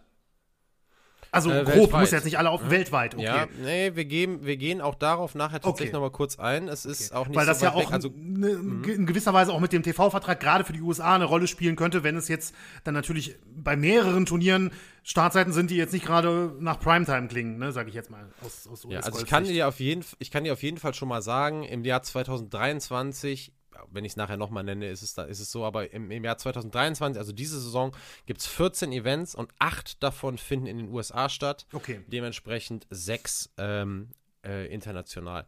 Wo die dann genau stattfinden, ist tatsächlich auch noch ein ganz interessanter Punkt. Ähm, ja, dann, ich, ich meinte jetzt nur allgemein. Ähm, ne? Nee, ich sag auch gleich, ja, ja, komm, da, kommen wir, da kommen wir gleich zu. Lass uns doch einmal kurz äh, auf diese TV-Geschichte gucken, denn wirklich interessant, bei all der Kohle, die da äh, reingebuttert wurde, auch schon im ersten Jahr, ähm, wurden die Turniere, weißt, weißt du, wo die liefen, Benny, zufällig? Nee, ich habe keine Ahnung. Auf Facebook und auf YouTube wurden die frei empfangbar, okay, okay. Wurden, die äh, wurden die gestreamt. Es gibt zu dieser Saison einen Vertrag jetzt mit dem US-amerikanischen CW Network das ein sehr, sehr großes Netzwerk, äh, TV-Netzwerk in den USA sein soll. Ich kannte das überhaupt nicht. nicht. Mir hat das gar nichts gesagt. Das soll aber riesengroß sein. Äh, und das, dieser Vertrag, der gilt also für die Ausstrahlung in den USA. Da ist man also jetzt im Fernsehen angekommen. Aber es ist schon irre bei dem Geld, was da reingeflossen ist, dass im ersten Jahr du diese Golfturniere auf YouTube gucken konntest ne? und auf Facebook. Also äh, schon crazy. Zeigt aber auch, man ist mit von den Ausmaßen der PGA Tour Berichterstattung aktuell noch meilenweit entfernt. Also selbst jetzt auch mit diesem neuen TV-Vertrag. Und ähm, es gibt durchaus einen, oder der Streit, den die Touren haben miteinander, wir haben den ja auch schon mal kurz angesprochen, der hat auch unterhaltsame Züge, finde ich. Aber dieses Thema Sportswashing, das ist immer so dieser Begriff, man nennt den Begriff und ähm, vielleicht ist es aber nochmal wichtig, so ein bisschen hinter den Begriff selber zu gucken. Äh, das ist einfach viel mehr als ein Wort und äh, wir haben das jetzt erklärt, aber ich würde gerne konkret auch schauen, was das jetzt im Hinblick auf Saudi-Arabien auch überhaupt bedeutet. Ähm, denn es geht ja darum, das haben wir gesagt, Missstände, um es jetzt ganz neutral auszudrücken, Missstände im eigenen äh, Land einfach ähm, in den Hintergrund zu drängen und sich eben auf eine Art und Weise zu, ähm, zu präsentieren, dass, die, dass sich die Wahrnehmung des Landes ändert, äh, in Anbetracht dessen auch oder eben unter Berücksichtigung oder Nicht-Berücksichtigung dessen, was vielleicht äh, nicht so gut läuft. Und ich habe euch jetzt mal in die Show Notes äh, den Report von Amnesty International aus dem letzten Jahr gepackt, beziehungsweise ist das ein, äh, ist das ein Auszug davon. Und da könnt ihr mal äh, ganz genau lesen, welche Menschenrechtsverletzungen dem Königreich Saudi-Arabien eigentlich vorgeworfen werden und welche auch einfach ja klar sind, weil sie auch einfach offen sind. Und man muss da zusammenfassend wirklich leider sagen, dass wenn man jetzt den Katalog an möglichen Menschenrechtsverletzungen durchblättert, dass man da wirklich sehr, sehr viele Boxen ticken muss. Es gibt im Land die Todesstrafe, äh, das Recht auf freie Meinungsäußerung besteht im Prinzip nicht. Es werden selbst bei friedlichen Kundgebungen äh, im Anschluss jahrelange Freiheitsstrafen für die ausgesprochen, die da teilgenommen haben. Es gibt Vorwürfe jetzt auf das Jahr 2022 äh, bezogen wegen Folter und Misshandlungen gegen äthiopische Flüchtlinge. Äh, die Diskriminierung von Frauen wurde im Jahr im März 2022 durch ein Personenstandsgesetz gesetzlich festgelegt und untermauert. Äh, bei Amnesty International heißt es dazu, ich lese das mal kurz vor, das erste derartige Gesetz in der Geschichte des Landes schreibt die Diskriminierung von Frauen fest, unter anderem durch männliche Vormundschaft. Frauen benötigen demnach die Erlaubnis eines männlichen Vormunds, um zu heiraten und sind verpflichtet, ihrem Ehemann zu gehorchen. Das ist ein Gesetzestext. Dementsprechend ähm, äh, klar, ist das äh, eben einer dieser Missstände, um die es natürlich dabei geht. Diese Liste der Verstöße, die lässt sich tatsächlich auch sehr weit fortführen. Ich will noch ein Thema kurz ansprechen, weil eben schon mal der Name Mohammed bin äh, Salman gefallen ist und ich auch schon meinte, vielleicht klingelt es da bei euch der Kronprinz und ja auch seit 2022 Ministerpräsident, habe ich schon gesagt, der wurde direkt mit dem Mord am saudischen Dissidenten und Journalisten Jamal Khashoggi im Jahr 2018 in Verbindung gebracht. Da ist wahrscheinlich, wo ihr den Namen irgendwie schon mal gehört habt, ist ja jetzt mittlerweile auch schon ein paar Jahre her. US-Geheimdienste äh, Geheimdienste hatten damals nach Auswertung von mehreren Quellen geschlussfolgert, dass Salman äh, bin Salman den Mord an Khashoggi in Auftrag gegeben äh, haben soll. Der damalige US-Präsident zu der Zeit, Donald Trump, hat dann untersagt, dass der finale Report der Geheimdienste veröffentlicht wurde. Es gab später eine Version des Berichts, die dann veröffentlicht wurde und mehrere Saudis, die von den USA auch mit Sanktionen belegt wurden, darunter allerdings nicht Bin Salman selbst. Und ähm, die Entwicklungen in diesem Fall haben im Prinzip eigentlich bis Ende 2022 angedauert. Da könnt ihr euch auch gerne mal einlesen. Das wird jetzt ehrlicherweise auch ein bisschen zu weit führen in diesem Fall. Nur eins noch. Ich habe euch auch eben von Greg Norman erzählt, dem CEO der Lift Tour. Und der ist ja schon qua seiner Rolle eigentlich eine kontroverse Person äh, in der Golfwelt. Und der hat sich auch zu diesem Fall Khashoggi geäußert und hat das auch sehr, sehr flapsig getan. Das ist ihm auch nachher echt um die Ohren geflogen.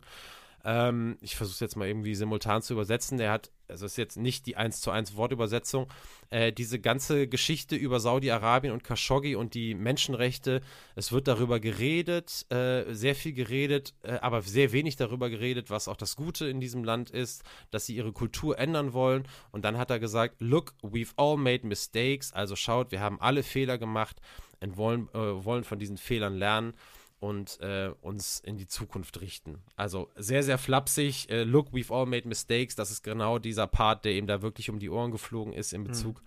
auf den Mord, ähm, der allerdings ehrlicherweise auch in Saudi-Arabien nicht besonders gut angekommen ist. Ähm, aber äh, da sieht man auch irgendwie, es wird natürlich versucht von den von Seiten derjenigen, die da in Verantwortung sind, die Politik soweit es irgendwie geht, da rauszuhalten.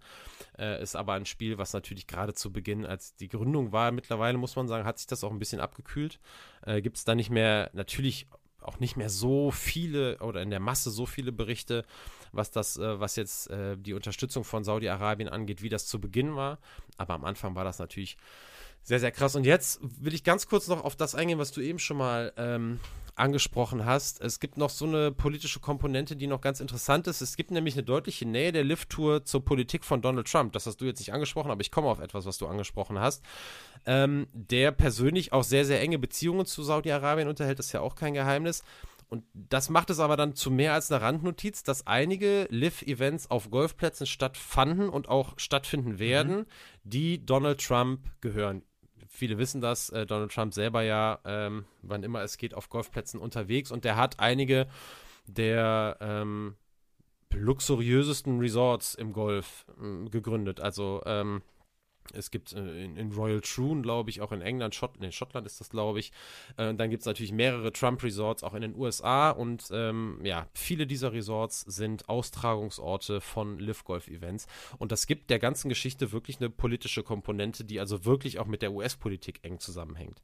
Wohingegen, und Trump hat sich auch schon ganz oft sehr, sehr positiv geäußert über die, über die Live-Golf-Tour und hat auch schon gesagt, äh, es sei für ihn völlig klar, dass irgendwann die Live-Golf-Tour und die PGA-Tour äh, zusammengehen werden und unter dann eben auch dem, dem Dach der Unterstützung von Saudi-Arabien. Für ihn ist das also, ist das also sonnenklar und er belächelt also auch diejenigen, die jetzt der PGA Tour ihre Treue halten und nicht zur äh, äh, Liv gegangen sind oder, oder jetzt noch gehen, äh, weil er eben sagt, die werden sich nachher äh, umschauen.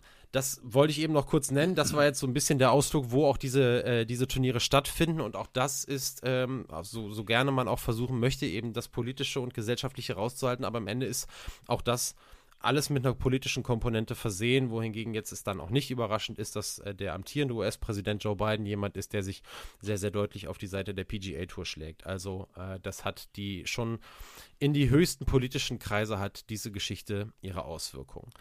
Nichtsdestotrotz ist das alles jetzt immer noch der recht grobe Kontext, in dem diese Verstöße auch in Sachen Sportsponsoring, die eben einfach der Einfachheit halber häufig unter diesem Begriff Sportswashing zusammengefasst werden, zu sehen ist. Da kann man noch viel, viel mehr ins Detail, Detail gehen, aber für mich war wichtig zu sagen, nochmal dieser abstrakte Begriff, da steckt eben das Leben von Menschen hinter, das teilweise eben wirklich zur Hölle gemacht wird. Benny.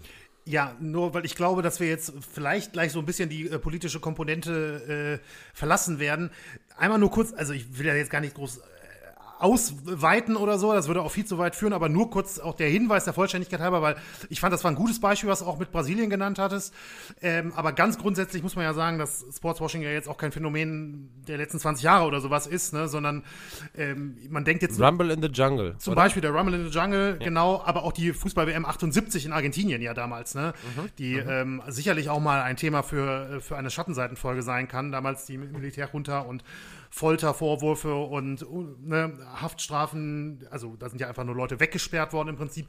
Damals, selbst damals im Prinzip ging es ja schon eigentlich, also es wurde damals vermutlich noch nicht so genannt, aber um im Prinzip Sportswashing, der Rumble in the Jungle damals in äh, Zaire, heute Demoka Demokratische Republik Kongo, ein ähnliches Beispiel. Und da kommt mir eigentlich der Gedanke, es wäre eigentlich mal ganz spannend, ich habe keine Ahnung, äh, wäre aber eigentlich mal ganz spannend zu, zu gucken, ob irgendwie, ob man irgendwie rausfinden kann, was so zumindest überliefert das erste Sportswashing der Geschichte war, mhm. weil mhm. Ähm, ich würde mich, würde mich auch nicht wundern, wenn es dann noch mal vielleicht das eine oder andere Jahrzehnt zurückgeht. Wir waren jetzt in den 70ern bei meinen Beispielen, aber ich will damit auch nur noch mal deutlich machen, dass es jetzt auch kein Phänomen der, der 2000er ist oder sowas, sondern dass es wirklich in verschiedenen Ausführungen schon, schon lange begleitet.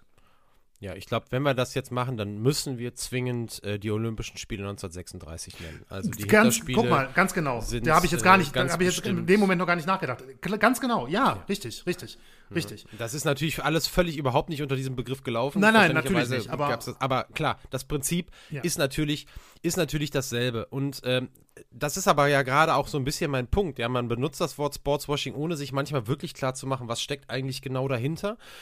Und man muss ja auch sagen, und das ist auch so ein bisschen tatsächlich der, ehrlicherweise auch jetzt wirklich der nächste Punkt, der, der äh, hier, den ich noch nennen wollte. Ähm, Sportswashing kann durchaus zum Erfolgskonzept werden. Ne? Also wenn es darum geht, ähm, Einflussnahme auch zumindest kritiklos hinzunehmen und in manchen Teilen auch aktiv zu unterstützen, wenn man sich eben davon auch verspricht, dass sportlicher Erfolg damit äh, einhergeht. Und da ist der Fußball im Moment oder seit Jahren das absolut beste Beispiel. Wir müssen überhaupt nicht darüber reden, dass, äh, dass viele Fans und Fußballfans überhaupt kein Interesse an Spielen von Paris Saint-Germain und Newcastle United haben. Wir erinnern uns aber auch daran, dass als der Einstieg ähm, bei Newcastle United eben aus, äh, aus Saudi-Arabien jetzt da war, die wurden ja, äh, die wurden ja von den Fans gefeiert wie, wie sonst was, weil man eben einfach sich davon in Newcastle und viele in dieser Fanszene davon versprochen haben, oder in der Fanszene will ich jetzt nicht sagen, aber viele Unterstützer oder die halt gerne zu Newcastle gehen, sich davon versprochen haben, dass es jetzt mit dem Titelsammeln losgeht. Und dann steht das eben für einige auch über allem. Ne? Und dementsprechend hat einfach Sportswashing in der Vergangenheit auch gezeigt, dass das funktioniert. Und man braucht, ähm, und das ist, glaube ich, auch bei Live Golf in, in gewisser Art und Weise nicht anders als bei anderen auch, man braucht ähm, wahrscheinlich einen langen Atem, weil natürlich auch alle wissen, wie funktioniert auch die Medienwelt. Und das ist äh, der riesengroße äh, Shitstorm, der am Anfang über einen dahergeht, aber sobald irgendwie ein, zwei, drei oder vier Jahre mal ins Land gegangen sind, werden sich viele Dinge werden auf einmal zur Normalität. Und äh, das hat auch die Vergangenheit schon gezeigt. Absolut. Gerade bei sowas, was, äh, was natürlich auch auf Dauer ausgelegt ist und jetzt nicht nur ein Event ist, was vier Wochen dauert, wie Olympische Spiele oder so. Mhm. Äh, und da ist, glaube ich, äh, ist, ist es interessant, äh, schon zu schauen, was ist beim Fußball passiert. Und man kann bestimmt Schlüsse ziehen, was da auch ähm, dabei passiert. Nichtsdestotrotz ähm, ist es ja auch gut, wenn man einfach nochmal darüber redet und das auch nochmal ein bisschen klar macht. Und ich glaube, viele vergessen das auch nicht auf der anderen Seite ist es auch wahrscheinlich menschlich, sich nicht konstant gleichbleibend auf hohem Level über irgendwas aufzuregen. Das ist auch irgendwo normal. Ja, es ist einfach Natürlich, so, ne? ja. Ja, ne? Das ist aber schön formuliert. Ja, ja was soll man sagen? Das, ist, das, kennt ja, das kennt ja nun mal wirklich auch, auch jeder, ne? Ähm, was habe ich noch, was habe ich hier noch stehen? Ähm, wir sind, ich bin sehr froh darüber. Ich hatte dich ja auch äh, am Anfang der Folge mal gebeten. Ihr merkt das ja auch, Benny äh, ist sehr aktiv, auch Teil dieser Folge. Ich finde das auch super, weil es auch ein Thema einfach ist, wo ich auch vorher von vornherein wusste, es gibt viele Dinge, die noch in meinem Kopf rumschwirren, die jetzt hier auch nicht so Teil der Folge wären. Und ich habe Benny auch gesagt, wenn du irgendwann eine Frage hast, dann hau die einfach rein und lass uns mal ein bisschen abseits hier von dem, was wir vorbereitet haben oder ich vorbereitet habe, ein bisschen reden, weil, reden, weil gegebenenfalls dadurch einfach nochmal Themen auftauchen, die vielleicht sonst nicht ähm, reingekommen wären der einzige Punkt, den ich jetzt noch äh, sagen wollen würde, ich hoffe, der kommt jetzt, vielleicht kommt er später, ähm, ist, das ist noch ganz wichtig, auch Sportler müssen sich Fragen gefallen lassen, warum sie dieses Geld nehmen. Ich konnte jetzt nicht ganz so hinleiten zu dieser, zu dieser Aussage, ähm, wie, ich das, wie ich das ursprünglich geplant hatte, aber das ist so ein bisschen noch ein wichtiger Punkt, den ich habe. Ich erinnere mich an Pressekonferenzen mit Phil Mickelson, auch mit Lee Westwood, Ian Poulter, die eben dann, als das bekannt war, oder auch bei dem ersten Live-Event, wo viel Presse war, eben sich diesen Fragen stellen mussten und so, so gesagt haben, wisst ihr eigentlich, wo das Geld herkommt, das ihr nehmt? Ne? Und äh, da gab es ganz, ganz peinliche Momente auf diesen Pressemitteil, äh, auf diesen Pressekonferenzen, weil äh, die Antworten, die hatten sich natürlich vorher irgendwas überlegt, aber dann kam eine Rückfrage und dann brach auch so ein bisschen das Kartenhaus in sich zusammen. Äh, ich wette, man kann sich das wahrscheinlich ähm, auch irgendwo noch angucken. Ich habe es jetzt gar nicht mehr gemacht im Vorfeld, äh, ehrlicherweise, und gar nicht mehr geguckt, ob da bei YouTube groß ist. Aber ganz bestimmt Ian Poulter, Lee Westwood, Phil Mickelson bei den ersten Pressekonferenzen. Und äh, ganz schnell kommen natürlich dann verständlicherweise auch für diejenigen, die sich dafür entschieden haben, die Ausflüchte ins Nichtpolitische. Und ganz viele sagen, und das ist natürlich auch, die sind dann zumindest, muss man ihnen die Ehrlichkeit dann auch hoch anrechnen, die haben natürlich gesagt, okay, look, also Dustin Johnson ist so, ist so ein Fall gewesen, hat gesagt, das ist Geld, das ist das Beste, was ich für meine Familie machen kann. Das ist garantiertes Geld, wenn ich da gutes Golf spiele. So viel werde ich niemals verdienen. Und das ist eine Business-Entscheidung und die habe ich getroffen und fertig. Es gibt auch einige Teilnehmer äh, der Live Golf Tour, die sagen, sie finden den sportlichen Ansatz total spannend und drei Runden zu spielen und das zu verkürzen und der Teamansatz. Und das wird von allen nur belächelt. Also da weiß jeder, dass das überhaupt, dass das nicht stimmt. Das ist denen völlig Wurst, ob die drei Runden oder vier Runden spielen. Das interessiert auch wirklich niemanden. Und ich bin sicher, die Hälfte der Liv-Golfer hat noch immer nicht verstanden, wie die Teamwertung funktioniert.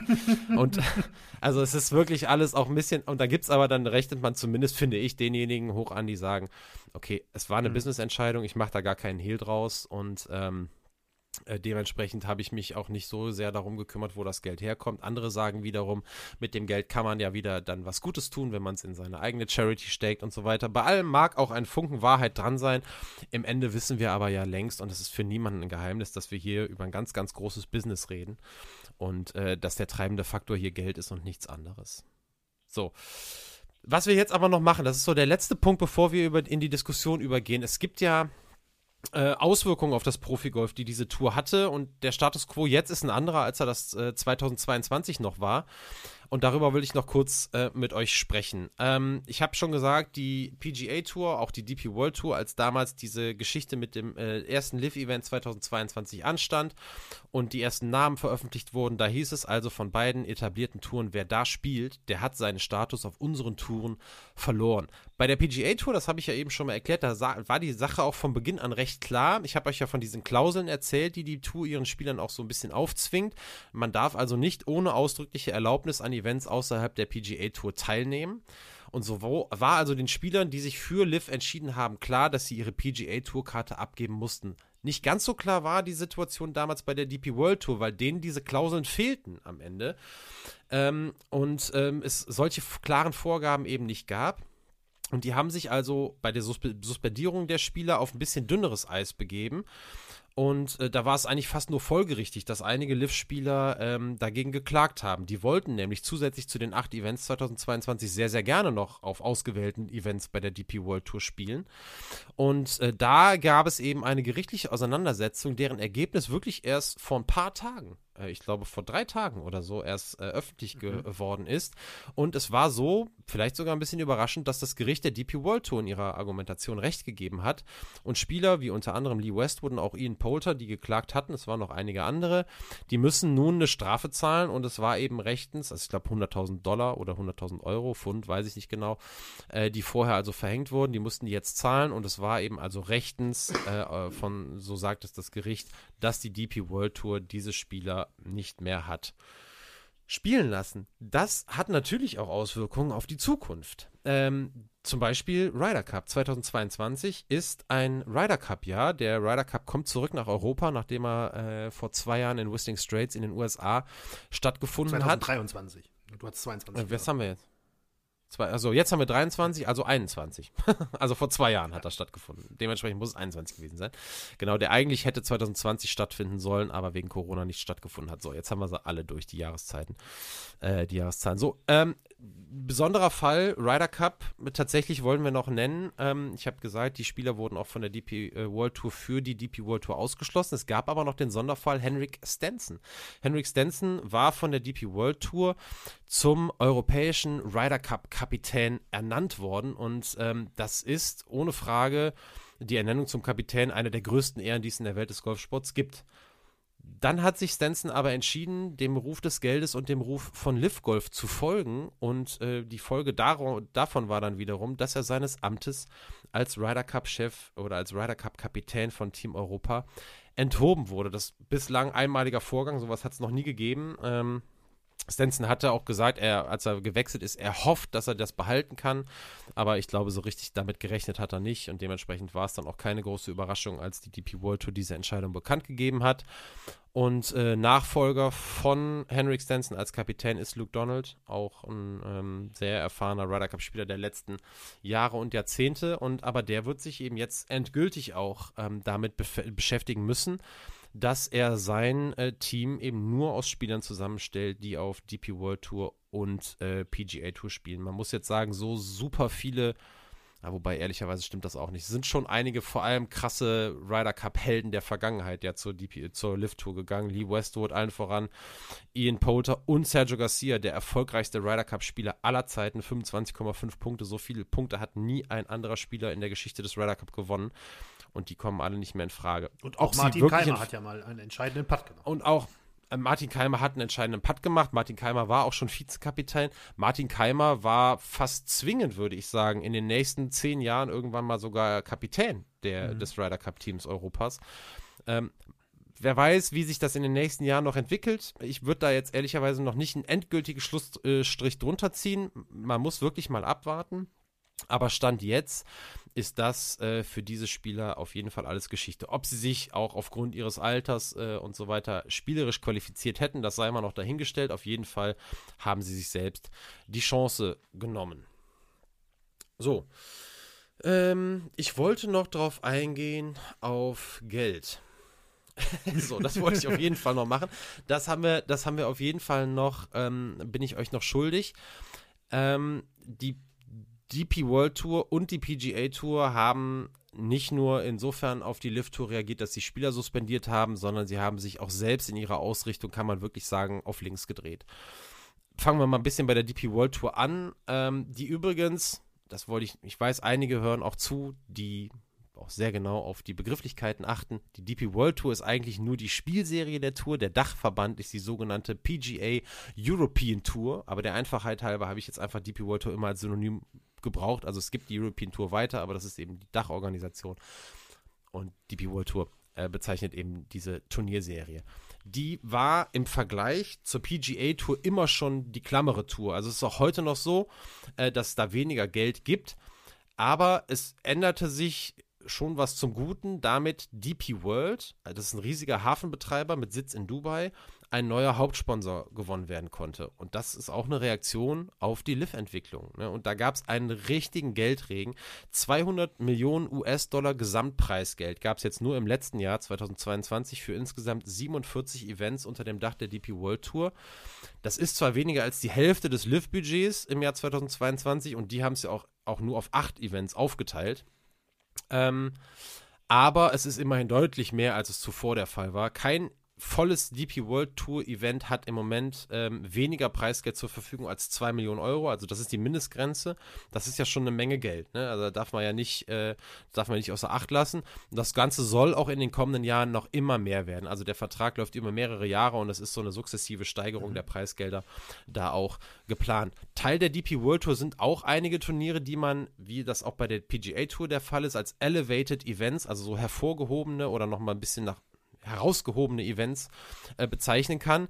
Also die einen höheren Status haben als reguläre Turniere. Da gibt es mehr Punkte für die Saisonwertung und vor allem gibt es auch deutlich mehr Preisgeld. Es gibt innerhalb der DP World Tour die sogenannte Rolex Series. Äh, das sind also nochmal hervorgehobene Turniere und da geht es immerhin schon um 9 Millionen US-Dollar Preisgeld pro Turnier. Das ist also dann schon mal ordentlich. Also knapp die Hälfte von dem, was es bei einem Live-Event gibt. Äh, und das ist dann auch schon genug, dass viele Topspieler aus Europa, eben äh, aus, äh, aus äh, der USA, also überhaupt von der PGA Tour, dann eben auch rüberkommen und diese Events spielen. Und um die spielen zu können, muss man aber auch zumindest mal zwischendurch auch mal ein anderes reguläres ähm, Turnier auf der DP, auf der DP World Tour spielen. Und das Ganze zeigt aber, dass diese Jahre der Konkurrenz zwischen DP World Tour und PGA Tour auch irgendwie vorbei sind. Man ist da mittlerweile klarer Partner, es bestehen Absprachen, dass eben Topspieler aus den USA eben auch zu einigen der DP World Tour Events kommen können. Man fährt teilweise auch gemeinsam äh, Marketingstrategien und stellt sich eben zusammen gegen diese neue Lift Tour. Noch krasser in finanzieller Hinsicht sind wirklich dann aber auch die Entwicklungen in Sachen Preisgeld bei der PGA Tour. Da gibt es jetzt äh, in der laufenden Saison, die Saison 2023, einen Gesamtpot im Preisgeld von 563 Millionen US-Dollar. Nur Preisgeld. Das ist also schon richtig krass. Das ist doppelt so viel, wie das noch vor zehn Jahren der Fall war. Mhm. Also eine Verdopplung innerhalb von einer, von einer Dekade ist natürlich schon wirklich der absolute Wahnsinn. Und natürlich ist das eine direkte Reaktion auf die Entwicklung bei Liv Golf. Das ist ja völlig, das ist, ist völlig klar. Die PGA Tour sagt zwar, äh, sie wolle, sie hatte ohnehin vorgehabt, sich auch weiterzuentwickeln und auch mehr Geld zu äh, bereitzustellen, aber diese Einführung der Lift Tour hat natürlich auch dafür gesorgt, dass viele Spieler gesagt haben, ey, wir halten euch jetzt die Treue aber es kann auch nicht sein, dass, dass die Jungs, die zur Lift-Tour gegangen sind, hier das Zehnfache von dem verdienen können, was wir verdienen können. Da müsst ihr jetzt was machen. Ganz einfach, so ist das auch gewesen. Und so ist es aber auch gekommen. Mhm. Das muss man jetzt auch sagen. Es gibt äh, Turniere, Elevated Events, wo wir jetzt auch bei der PGA Tour äh, 20 Millionen US-Dollar Preisgeld pro Turnier haben. Das ist bei sechs Turnieren im Jahr der Fall. Dazu kommen die vier Major-Turniere, äh, die ähnliche, in ähnlicher Größenordnung unterwegs sind. Und äh, wenn wir dann von einem normalen, also nicht Elevated Event auf der PGA Tour sprechen, reden wir immer noch von Preisgeldern von 7,5 bis 9 Millionen US-Dollar, was also ungefähr die Größenordnung ist wie die Top-Turniere äh, auf der DP World Tour. Also da sieht mhm. man, da hat sich wirklich auch eine ganze Menge getan. Und ich glaube, das muss man wirklich so sagen. Und einige, auch Rory McIlroy hat das schon gesagt und auch zugegeben. Und das ist auch nicht mehr von der Hand zu weisen, dass die Live Golf Tour unabhängig von der komplett berechtigten Kritik in Beziehung auf Sportswashing, aber die Live Golf Tour in, aus finanzieller Hinsicht nicht nur ein Gewinn ist für die Spieler, die da spielen, sondern mittlerweile muss man sagen, mindestens ebenso großer Gewinn für die Spieler, die auf der PGA Tour geblieben sind. Also was die jetzt finanziell, wie die jetzt finanziell davon profitieren können, dass der Sprung, den die gemacht haben, den hätte es niemals gegeben, wenn diese Konkurrenztour nicht gekommen ist. Und jetzt sind wir wirklich fast am Ende. Aber wir haben ja gesagt, Masters Sunday, wir kommen ähm, wirklich am Sonntag des möglicherweise größten Turniers, in meinen Augen zweitgrößten Turnieres des Jahres hier raus. Und wir haben wirklich ja den Fall, die Liv-Golfer sind ähm, mit dabei. Insgesamt 18 Spieler der Tour waren qualifiziert aufgrund früherer Erfolge. Einer musste äh, Kevin Nah kurzfristig absagen, sind also noch 17 am Start und einer von denen führt. Brooks Köpker führt nach Runde 2 auf jeden Fall das Feld an. Jetzt gerade läuft die dritte Runde. Es gab äh, riesen ähm, Mistwetter da, da sind Bäume umgefallen und alles. Heute Morgen hat erst, ähm, also heute Morgen Ortszeit, Tiger Woods seine zweite Runde erst zu Ende gespielt, am letzten Loch Bogey und ich habe schon gedacht, damit hat er den Cut verpasst. Aber die Cutlinie ist doch mal nach unten gerutscht und mit einem Gesamtergebnis von plus drei nach zwei Runden ist Tiger Woods im Wochenende noch dabei. Ähm, aber mit minus zwölf nach zwei Runden führt Brooks Köpker das Turnier an. Und ähm, der hat schon das letzte Lift-Golf-Event gewonnen, vor ein oder zwei Wochen. Und äh, wenn der wieder zu seinem stärksten Golf zurückfindet, was ja anscheinend der Fall ist, äh, dann wird es auch sehr, sehr schwer, den, den vom Sieg abzuhalten. John Rahm, eins der Aushängeschilder der PGA Tour, der Spanier, der ist äh, nur einen Schlag hinten dran. Also es wird noch spannend, aber es wird wirklich interessant zu sehen, sollte Köpker gewinnen dann haben, äh, hat auch Greg Norman schon gesagt, der CEO der Live Golf Tour, dann haben auch alle Spieler schon gesagt, dann werden alle 17 oder 16 verbleibenden Live Golfer ihren Sie den Sieger aus ihren Reihen am 18. Grün in Empfang nehmen. Und das ist sicherlich ein Bild, das die PGA Tour sehr, sehr, sehr, sehr gerne vermeiden will. Ich könnte mir vorstellen, dass es da Anrufe gibt äh, zu John Rahm, so Junge, wenn du das schaffst, den Brooks Köpker noch abzufangen, dann zahlen wir dir nochmal 5 Millionen extra. ähm, also, wenn ihr Paris-Roubaix jetzt geguckt habt, ähm, nachdem ihr unsere Folge morgen morgens gehört habt, dann Paris-Roubaix gucken und dann, wenn ihr rechtzeitig hört, schaut euch ähm, die letzte Runde beim Masters an. Egal wer gewinnt, spannend wird es auf jeden Fall. Und äh, ist, schon, ist schon ein krasses Turnier. Und da werden wir mal äh, schauen. Achso, und dann, das wollte ich dann doch noch sagen, also diese Geschichte, unabhängig auch von den Weltranglistenpunkten, warum sind da Liv-Golfer dabei? Das zählt immer noch die Erfolge vergangener Turniere. Wer zum Beispiel ein Major-Turnier gewinnt, hat glaube, zehn Jahre Startrecht bei den, oder nee, fünf Jahre Startrecht bei allen Majors. Mhm. So. Das heißt also, wenn du innerhalb der letzten fünf Jahre irgendwann, letztes Jahr zum Beispiel hat Cam Smith die Open Championship, das für mich größte Turnier, äh, also die landläufig auch als British Open bezeichnete äh, Turnier gewonnen. Und äh, der ist jetzt auch mit dabei. Und ähm, ja, auch noch über andere Erfolge. Ich glaube, wenn man mal bei einem WGC gewonnen hat, dann ist man da auch qualifiziert. Also es gibt noch andere Wege, also Erfolge der Vergangenheit. Äh, da können sich auch Liv-Golfer noch über die Teilnahme an Major-Turnieren freuen. Und wer das Masters gewinnt, einige wissen das vielleicht, der hat lebenslanges Startrecht bei diesem Turnier. Also sollte Brooks Köpker gewinnen, wird er lebenslang bei diesem Turnier starten können, unabhängig von der Tour. Das, ich wollte gerade sagen, das kann dann auch die PGA nicht verhindern. Also ich, das wäre nämlich meine Frage jetzt gewesen. Also Nein, ich habe, das ist, ja, ich habe, ähm, also eigentlich immer so, ohne mich jetzt näher damit zu beschäftigen, habe ich immer gedacht, die äh, Open Championship, also die British Open, die ja traditionell im Vereinigten Königreich stattfinden, sind ein also Teil ist vielleicht zu viel gesagt, aber werden irgendwie organisiert von der European Tour oder der DP World Tour oder wie auch immer das ist. Und die anderen drei, die ja alle in den USA stattfinden, äh, von der PGA Tour. Aber vielleicht stimmt das ja auch gar nicht. Das stimmt nicht. Okay. So, die äh, Open Championship, das äh, einzige Major in Europa, wird ausgerichtet vom RNA, vom Royal and Ancient ja. Golf Club St. Andrews. Auf jeden Fall den Regelhütern in ja. St. Andrews. Okay. Die sind Ausrichter der Open Championship. Die PGA Championship, die wird ausgerichtet, glaube ich, von der PGA Tour, sonst wären sie nicht die PGA. Mhm. Das ist, glaube ich, die Tour, die die ausrichtet. Wobei, nee, ist auch was anderes, glaube ich. So, die US Open wird auf jeden Fall ausgerichtet von der USGA. Das sind die Regelhüter auf Seite der, mhm. ähm, der US-Amerikaner und das Masters wird vom, äh, vom Club in Augusta ausgerichtet. Okay. Äh, das heißt, da spielen die, die Touren insofern eine Rolle, dass natürlich ähm, die Preisgelder und so weiter auch dann mit in die Jahreswertung für diese Touren einfließen, das schon, aber in der Ausrichtung haben die nichts zu tun. Okay. Die Frage, die du nämlich gestellt hast, Benny, habe ich mir heute auch nochmal gestellt und deswegen kann ich jetzt darauf antworten, weil ich nachgeguckt habe, weil ich auch gedacht habe, ey, wie ist das nochmal? Weil ich hatte auch diese ganz klare Verbindung zwischen äh, Tour und Major im Kopf und das ist aber in dem okay. Fall äh, gar nicht so. Die sind da, ähm, die sind da sehr autark. So, wir sind am Ende angekommen und ich möchte direkt gerne in die Diskussion überleiten, in der wir über alles reden können, ähm, was du auch möchtest oder was uns einfällt. Aber eine Frage, die möchte ich vorab stellen, weil sie mich wirklich interessiert. Äh, Benny, du bist Golfer und du bist Sportfan. Ich weiß, du bist auch Fan von Tiger Woods. Und dennoch oder gerade deswegen die Frage, juckt dich die Liv Golf Tour? Also bisher, ich habe noch keine Sekunde davon gesehen, kann ich dir sagen.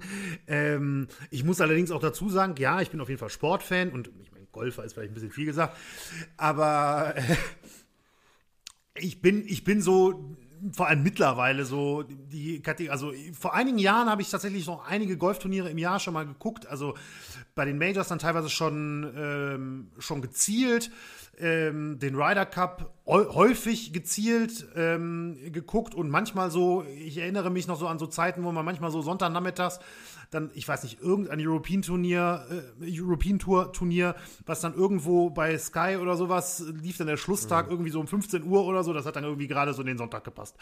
Ja, und dann hat, hat mich manchmal so ein bisschen mitgeguckt, aber das war jetzt eher ein Zufall, dass ich zu dem, zu dem Gucken gekommen bin in dem Fall, als dass ich mir jetzt wirklich gedacht habe, oh, da ist jetzt, das gucke ich mir jetzt an. Und ähm, mittlerweile muss ich sagen, ähm, ich gucke sehr wenig Golf wirklich gezielt in den letzten zwei, drei Jahren. Ich weiß gar nicht, woran das liegt, ehrlich gesagt, wahrscheinlich einfach nur aus Zeitgründen. Ähm, und was natürlich manchmal dann gerade so nachts auch ein bisschen schwierig ist.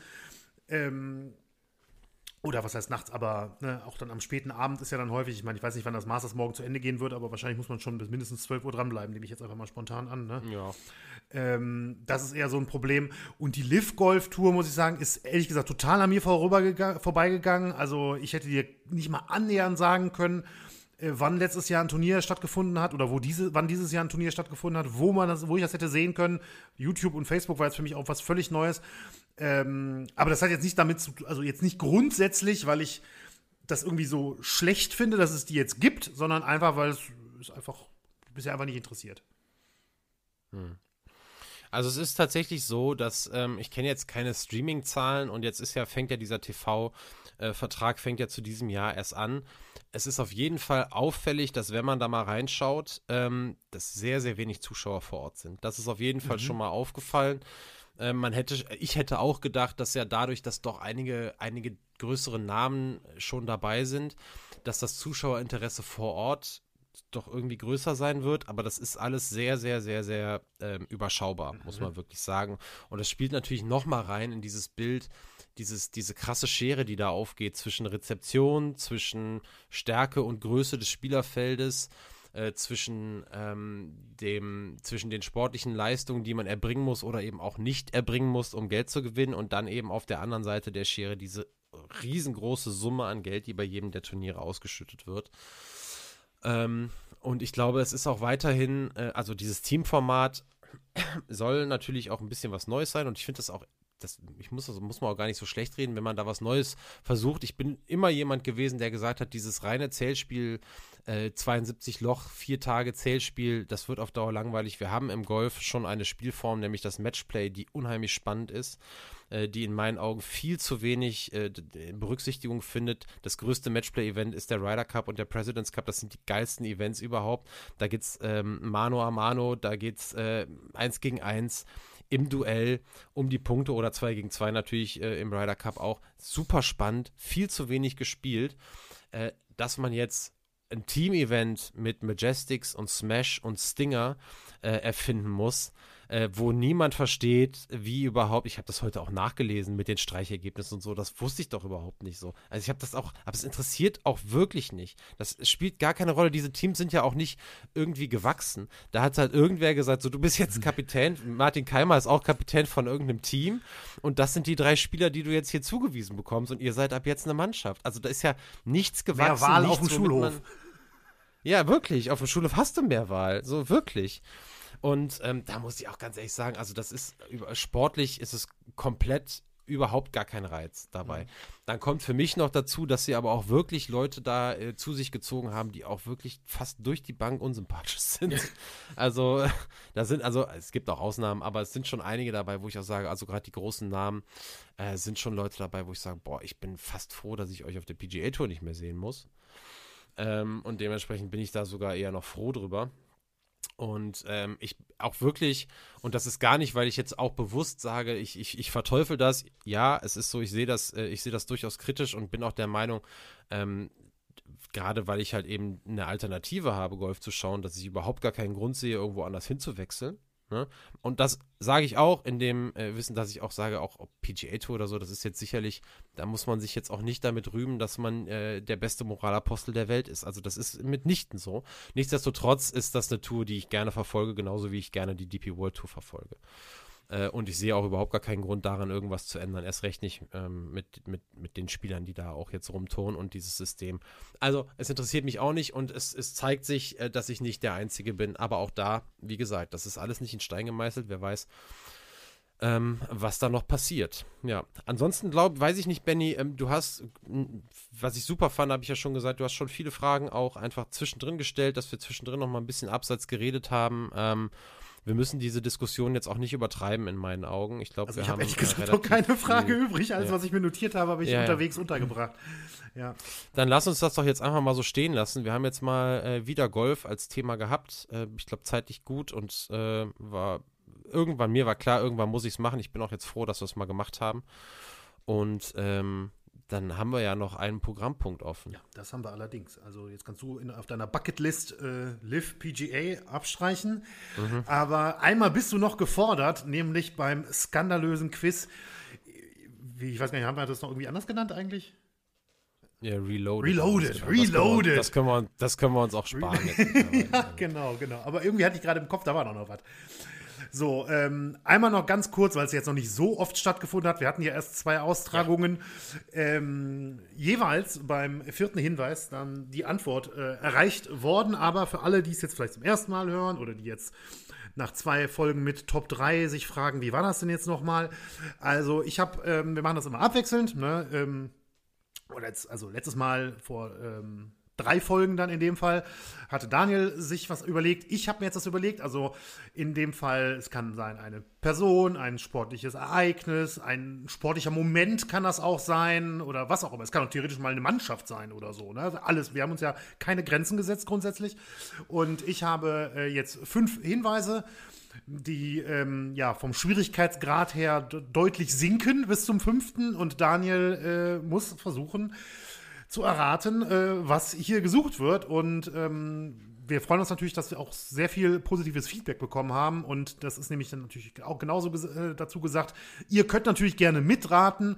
Ähm, ich glaube, dass das, oder wir glauben auch, dass das äh, vielen Spaß macht.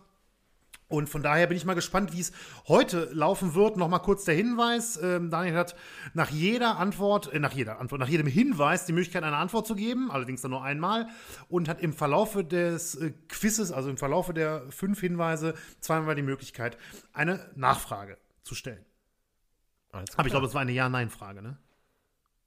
Äh, ja, genau. Ja. Okay. Daniel, bist du bereit?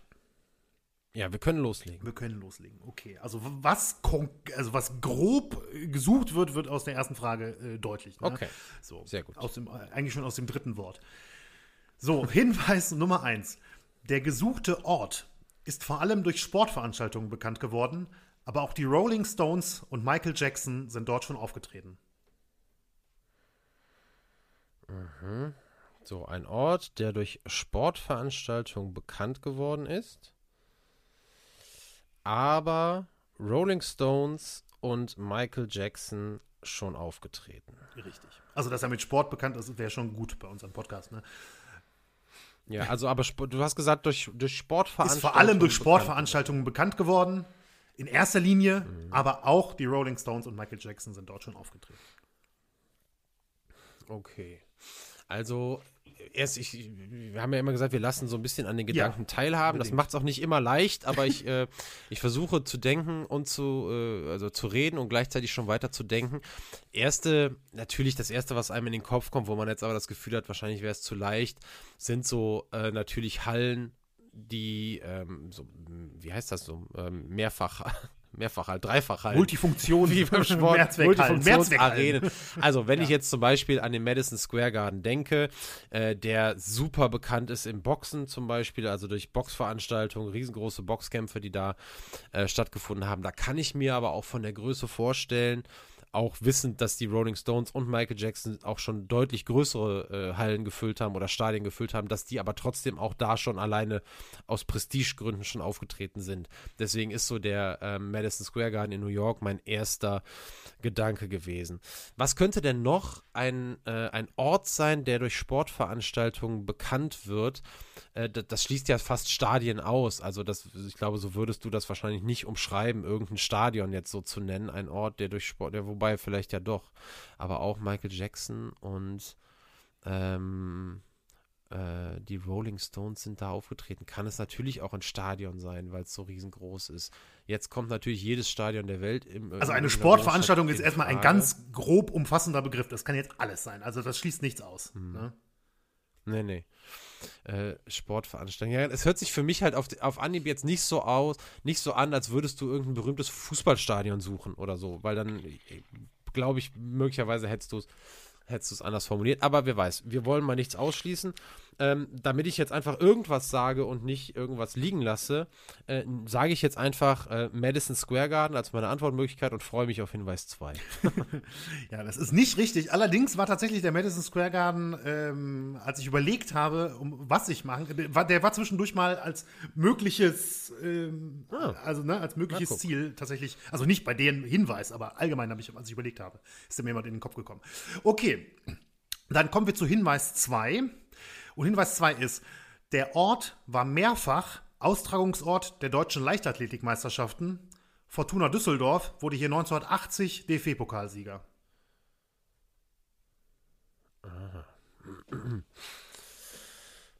Das, jetzt wird es natürlich sehr interessant. Und Fortuna, Kann er schon lösen. Ja, ich bin gespannt. Fortuna wurde 1980 da DFB-Pokalsieger. So, jetzt habe ich das noch gar nicht so lange her. Äh, da habe ich noch mal gelesen, dass ja die das DFB-Pokalspiel äh, Pokalfinale gar nicht immer in Berlin im Olympiastadion stattgefunden hat. 19, jetzt der Ort war mehrfach oder war mehrfach Ort der deutschen Leichtathletikmeisterschaften. Also ich sagte jetzt mal, es gibt mittlerweile, es kann natürlich gut sein, dass du da auch bei den Leichtathletikmeisterschaften weiter in die Vergangenheit gehst, wo die Auswahl einfach noch größer war. Mhm. Ähm, warte mal. Das schreibe ich mir noch auf. Das könnte auch zu Michael Jackson und äh, Rolling Stones passen. Denn die werden garantiert nicht aus. Die, die, Rolling Stones und Michael Jackson sind nicht aufgetreten in Kassel, im Stadion von Hessen-Kassel. Das kann ich ausschließen. Da waren aber deutsche Leichtathletikmeisterschaften. Im Stadion von Eintracht Braunschweig würde ich auch sagen, Michael Jackson hat sich da eher nicht hin verirrt. Bei den Rolling Stones weiß man nie, aber glaube ich auch nicht. Natürlich war ein Mecker des deutschen Leichtathletiksports jahrelang das Gottlieb Daimler Stadion in Stuttgart. Das war ähm, eins der großen Stadien mit Laufbahn, bisher jetzt diese Mercedes-Benz Arena.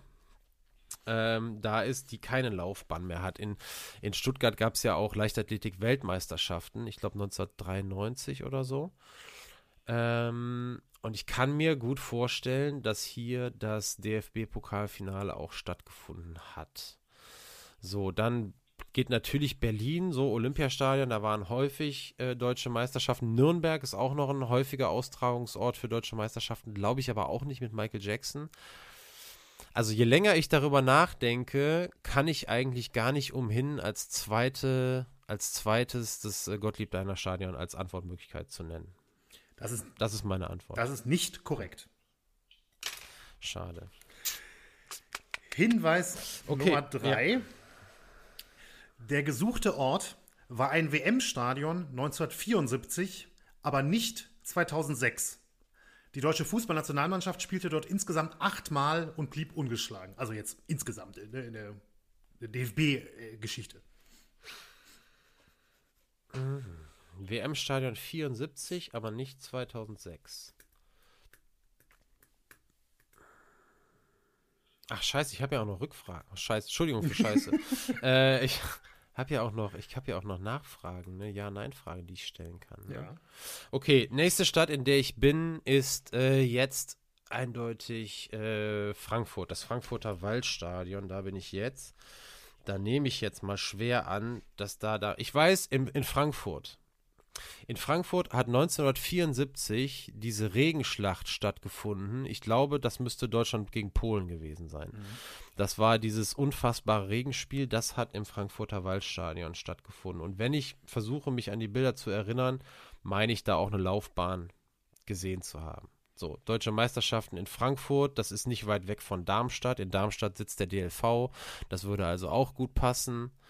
Ähm, die Commerzbank Arena ist das Stadion von Frankfurt. Wenn das 2006 schon so gestanden hätte, wie es jetzt steht, kann ich mir nicht vorstellen, dass das kein WM-Stadion geworden ist. Das ist so ein bisschen mein Problem bei der ganzen Sache. Äh, das ist ja, ich war noch nicht da, aber es sieht ja richtig, richtig schön aus, dieses Stadion. Ähm, ich ich stelle jetzt meine, meine, äh, meine Nachfrage. Gab es die heute, so wie sie jetzt steht, die Commerzbank Arena, gab es die im Jahr 2006 schon so? Weißt du das? äh, um ehrlich zu sein, muss ich das nachgucken. Äh, ein Augenblick. Das machen wir jetzt auch live. Wir machen ja in letzter Zeit äh, einiges live. Wir lassen uns ja viel. Hier googelt der Chef noch selber. Ja, genau. Übrigens heißt sie mittlerweile Deutsche Bank Arena. Das so, einmal ja, noch dazu gesagt. Commerzbank, Deutsche Bank ist alles Und ähm, also, wie soll ich das jetzt beantworten? Also, stell, stell also, mal deine Frage bitte. Äh, gab es das Frankfurter Stadion in seiner jetzigen Form, Name egal, im Jahr 2006 schon? Ja. Das ist ärgerlich. das ist sehr ärgerlich.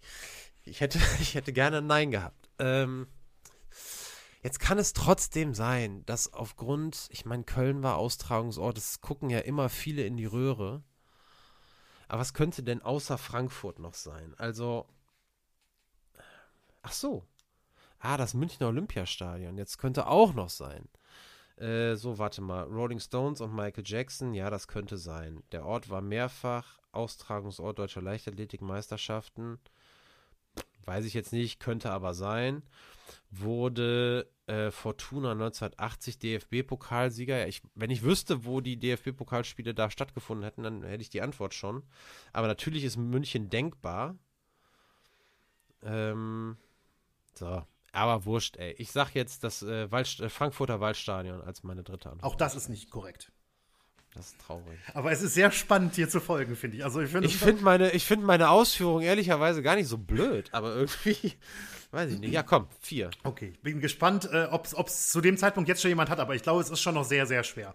So, Platz, äh, Platz, sag ich schon. Jedenfalls Nummer vier. Ich hatte ja eben noch gesagt, ne, die deutsche Fußballnationalmannschaft spielte insgesamt achtmal und blieb ungeschlagen. Die meisten Spiele, also das sind Hinweis vier, die meisten Spiele hat aber natürlich ein Bundesliga-Verein an diesem Ort absolviert zwischen 1973 und 2001. In dieser Zeit wurde der Verein einmal DFB-Pokalsieger und einmal UEFA-Cup-Sieger, aber nicht deutscher Meister. Ja, gut, dann weiß ich's. Äh, Parkstadion Gelsenkirchen. Das Parkstadion Gelsenkirchen ist die richtige Antwort. Es ist wieder Hinweis, Hinweis 4. Und äh, du warst eigentlich die ganze Zeit Hast du die richtigen, hätte, richtigen Riecher gehabt und die richtigen Gedanken gehabt? Aber ich habe mir halt auch gedacht, nach dem zweiten Tipp drauf kommen können, theoretisch. Ich, ne? Wenn ich in die Richtung einfach gegangen wäre. Alte Stadien, welche haben noch eine Laufbahn? Wäre ich nicht nach Stuttgart gegangen, sondern nach Schalke. Ich weiß jetzt auch, weiß ich auch, dass da deutsche Leichtathletikmeisterschaften waren. Dreimal halt einfach ich, äh, nicht drauf Immerhin, gekommen. Ja. Boah, geil, das hat richtig Bock gemacht. Ja, das freut ne? mich. Das hat richtig Bock gemacht.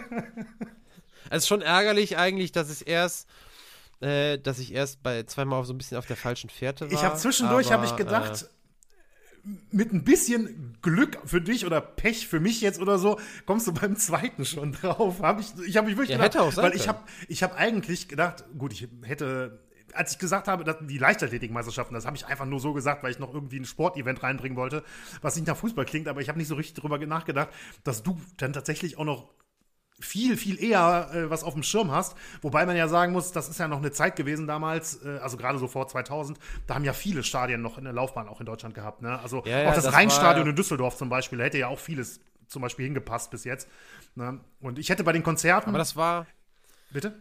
Ja, nee, ja, das war genau der Knackpunkt am Ende. Hätte ich bei der Aufzählung, wo ich eben, wo ich überlegt habe, ach, Nürnberg und Braunschweig und Kassel, wäre ich da auf Schalke gekommen, hätte ich das wahrscheinlich sogar, ja. äh, hätte ich das wahrscheinlich das sogar, aber bin ich auch, nicht. ja. Ne, ich, ich hätte nicht. nämlich auch noch, deswegen habe ich auch, war ich auch froh, ähm, weil ich hatte direkt die Idee, bezüglich Konzerten mal nachzugucken und dann war ich so froh, dass die Stones und Michael Jackson da waren, weil als ich gelesen habe, ja, Wolfgang super, Petri ja. und Marius Müller-Westernhagen, dann habe ich schon gedacht, oh, das ist aber schon sehr nah an der Lösung bei Hinweis 1. Hätte man vielleicht drauf kommen können. Und der fünfte Hinweis, nur weil ich ihn aufgeschrieben habe, will ich ja. ihn jetzt noch einmal nennen, aber der ist dann wirklich, ich glaube, dann weiß es wirklich jeder. 2001 wurde an diesem Ort vier Minuten lang der vermeintliche Gewinn der deutschen Meisterschaft gefeiert. Es war gleichzeitig das letzte Bundesligaspiel in diesem Stadion, was ich übrigens nicht mehr so richtig auf dem Schirm hatte, dass das wirklich auch nur das letzte Spiel Ja, doch, die sind danach in die Arena gewechselt. Ja, ja, das weiß ich noch. Ja. Schön, sehr schönes Quiz mal wieder, Das Benny. Das hat, äh, ich, boah, ich liebe das Ich skandalöse finde das auch Ich total also, cool, das macht total viel Spaß. Leute, keine Sorge, wir machen die Top 3 weiter, ne? Hängt auch unser Herz dran, Ja. ne? Aber für mich muss ich sagen, skandalöse Quiz, ah, das ist schon was Feines. Mach ich gerne. Ähm, du kannst mir ja noch sagen, Benny, wie das dann für nächste Folge aussieht, ob ich da noch was für dich vorbereiten soll, ob es äh, irgendwas ist, ähm, gegebenenfalls auch ein skandalöses Quiz. Lass es mich wissen. Äh, vielen Dank auf jeden Fall hierfür, das hat Spaß gemacht. Super, das freut mich. Da sind wir, glaube ich, durch für heute, ne? Ich glaube, wir sind am Ende. Dann bleibt uns nur noch zu sagen, vielen Dank fürs Zuhören, wie immer. Schreibt uns ähm, per Mail, per Instagram, schattenseiten.podcast.gmail.com ist immer noch die Adresse der Wahl. Äh, ja, bewertet uns bei Spotify, bei iTunes. Ihr könnt uns hier bei Spotify da auch so, so Umfragen und so Antworten. Da, ich, ich, sorry, ich hätte mir angucken sollen, wie das heißt. Aber so unter den Folgen kann man da so unter die jeweilige Folge Ja, was machen da, schreiben. genau, wir machen da jetzt auch nochmal irgendeine Umfrage, da könnt ihr euch mal umgucken. Also ich glaube, automatisch wird da immer generiert, wie Ja, fandest du diese genau, Folge? Äh, beim letzten Mal haben wir es ein bisschen geändert, da konntet ihr irgendwie die Top 3 der Trainer mal reinschreiben, aber es war ein bisschen spät. Ich glaube, wir, wir denken uns jetzt mal ähm, morgen im Laufe des Tages äh, noch eine Frage aus, die wir da drunter packen und dann könnt ihr da gerne mal mitmachen, genau. Benny war ja schon mehr oder weniger durch mit der Abmoderation, da fiel mir siedend heiß ein, wir brauchen noch einen Tipp. Ja, ja. Das machen wir ja, doch ja, immer. Fiel mir gerade auch, kann- fiel mir gerade auch ein, dass ich mir Ja. da eigentlich überhaupt Ja, aber ist doch nicht schlimm. Wir wissen ja, Gedanken. selbst ich weiß es ja, was kommt. Jetzt ist, bin ich nur gespannt auf deinen Ja, Tipp. mein Tipp ist, ich habe mir keine Gedanken gemacht, dass, was der Tipp sein kann. Ich habe das total vergessen. Ähm, ich versuche jetzt, ob mir irgendwie spontan was einfällt oder sowas. Ähm, also ich kann nur sagen, es geht auf jeden Fall mal wieder um eine Person und ähm, das kann ich vielleicht sagen. Äh, gilt als einer der ersten, ersten echten Bad Boys in seiner Sportart. Boah, das wäre auch mein Ja, Tipp super. Jetzt wärst du jetzt nicht drauf, hätte ich gesagt, es geht um einen, äh, um einen echten Bad Boy. Das ist doch ein super Tipp. Und Alles ich glaube, es, wird wieder ein bisschen, es uns- wird mal wieder ein bisschen ja? lustiger in der, äh, in der nächsten Ausgabe. Ja, das glaube ich, glaube ich zumindest. Das ist doch gut. Ja. Ja, ist doch gut. Nee, bestimmt, ja. Alles klar, dann äh, habt ihr nächstes, nächstes Mal, äh, hört ihr drei Bad Boys. Alles klar. So, das war's für, für diese Woche, diese Folge. Danke, dass ihr zugehört habt. Äh, bis zum nächsten Mal. Ciao, ciao. Danke, ciao.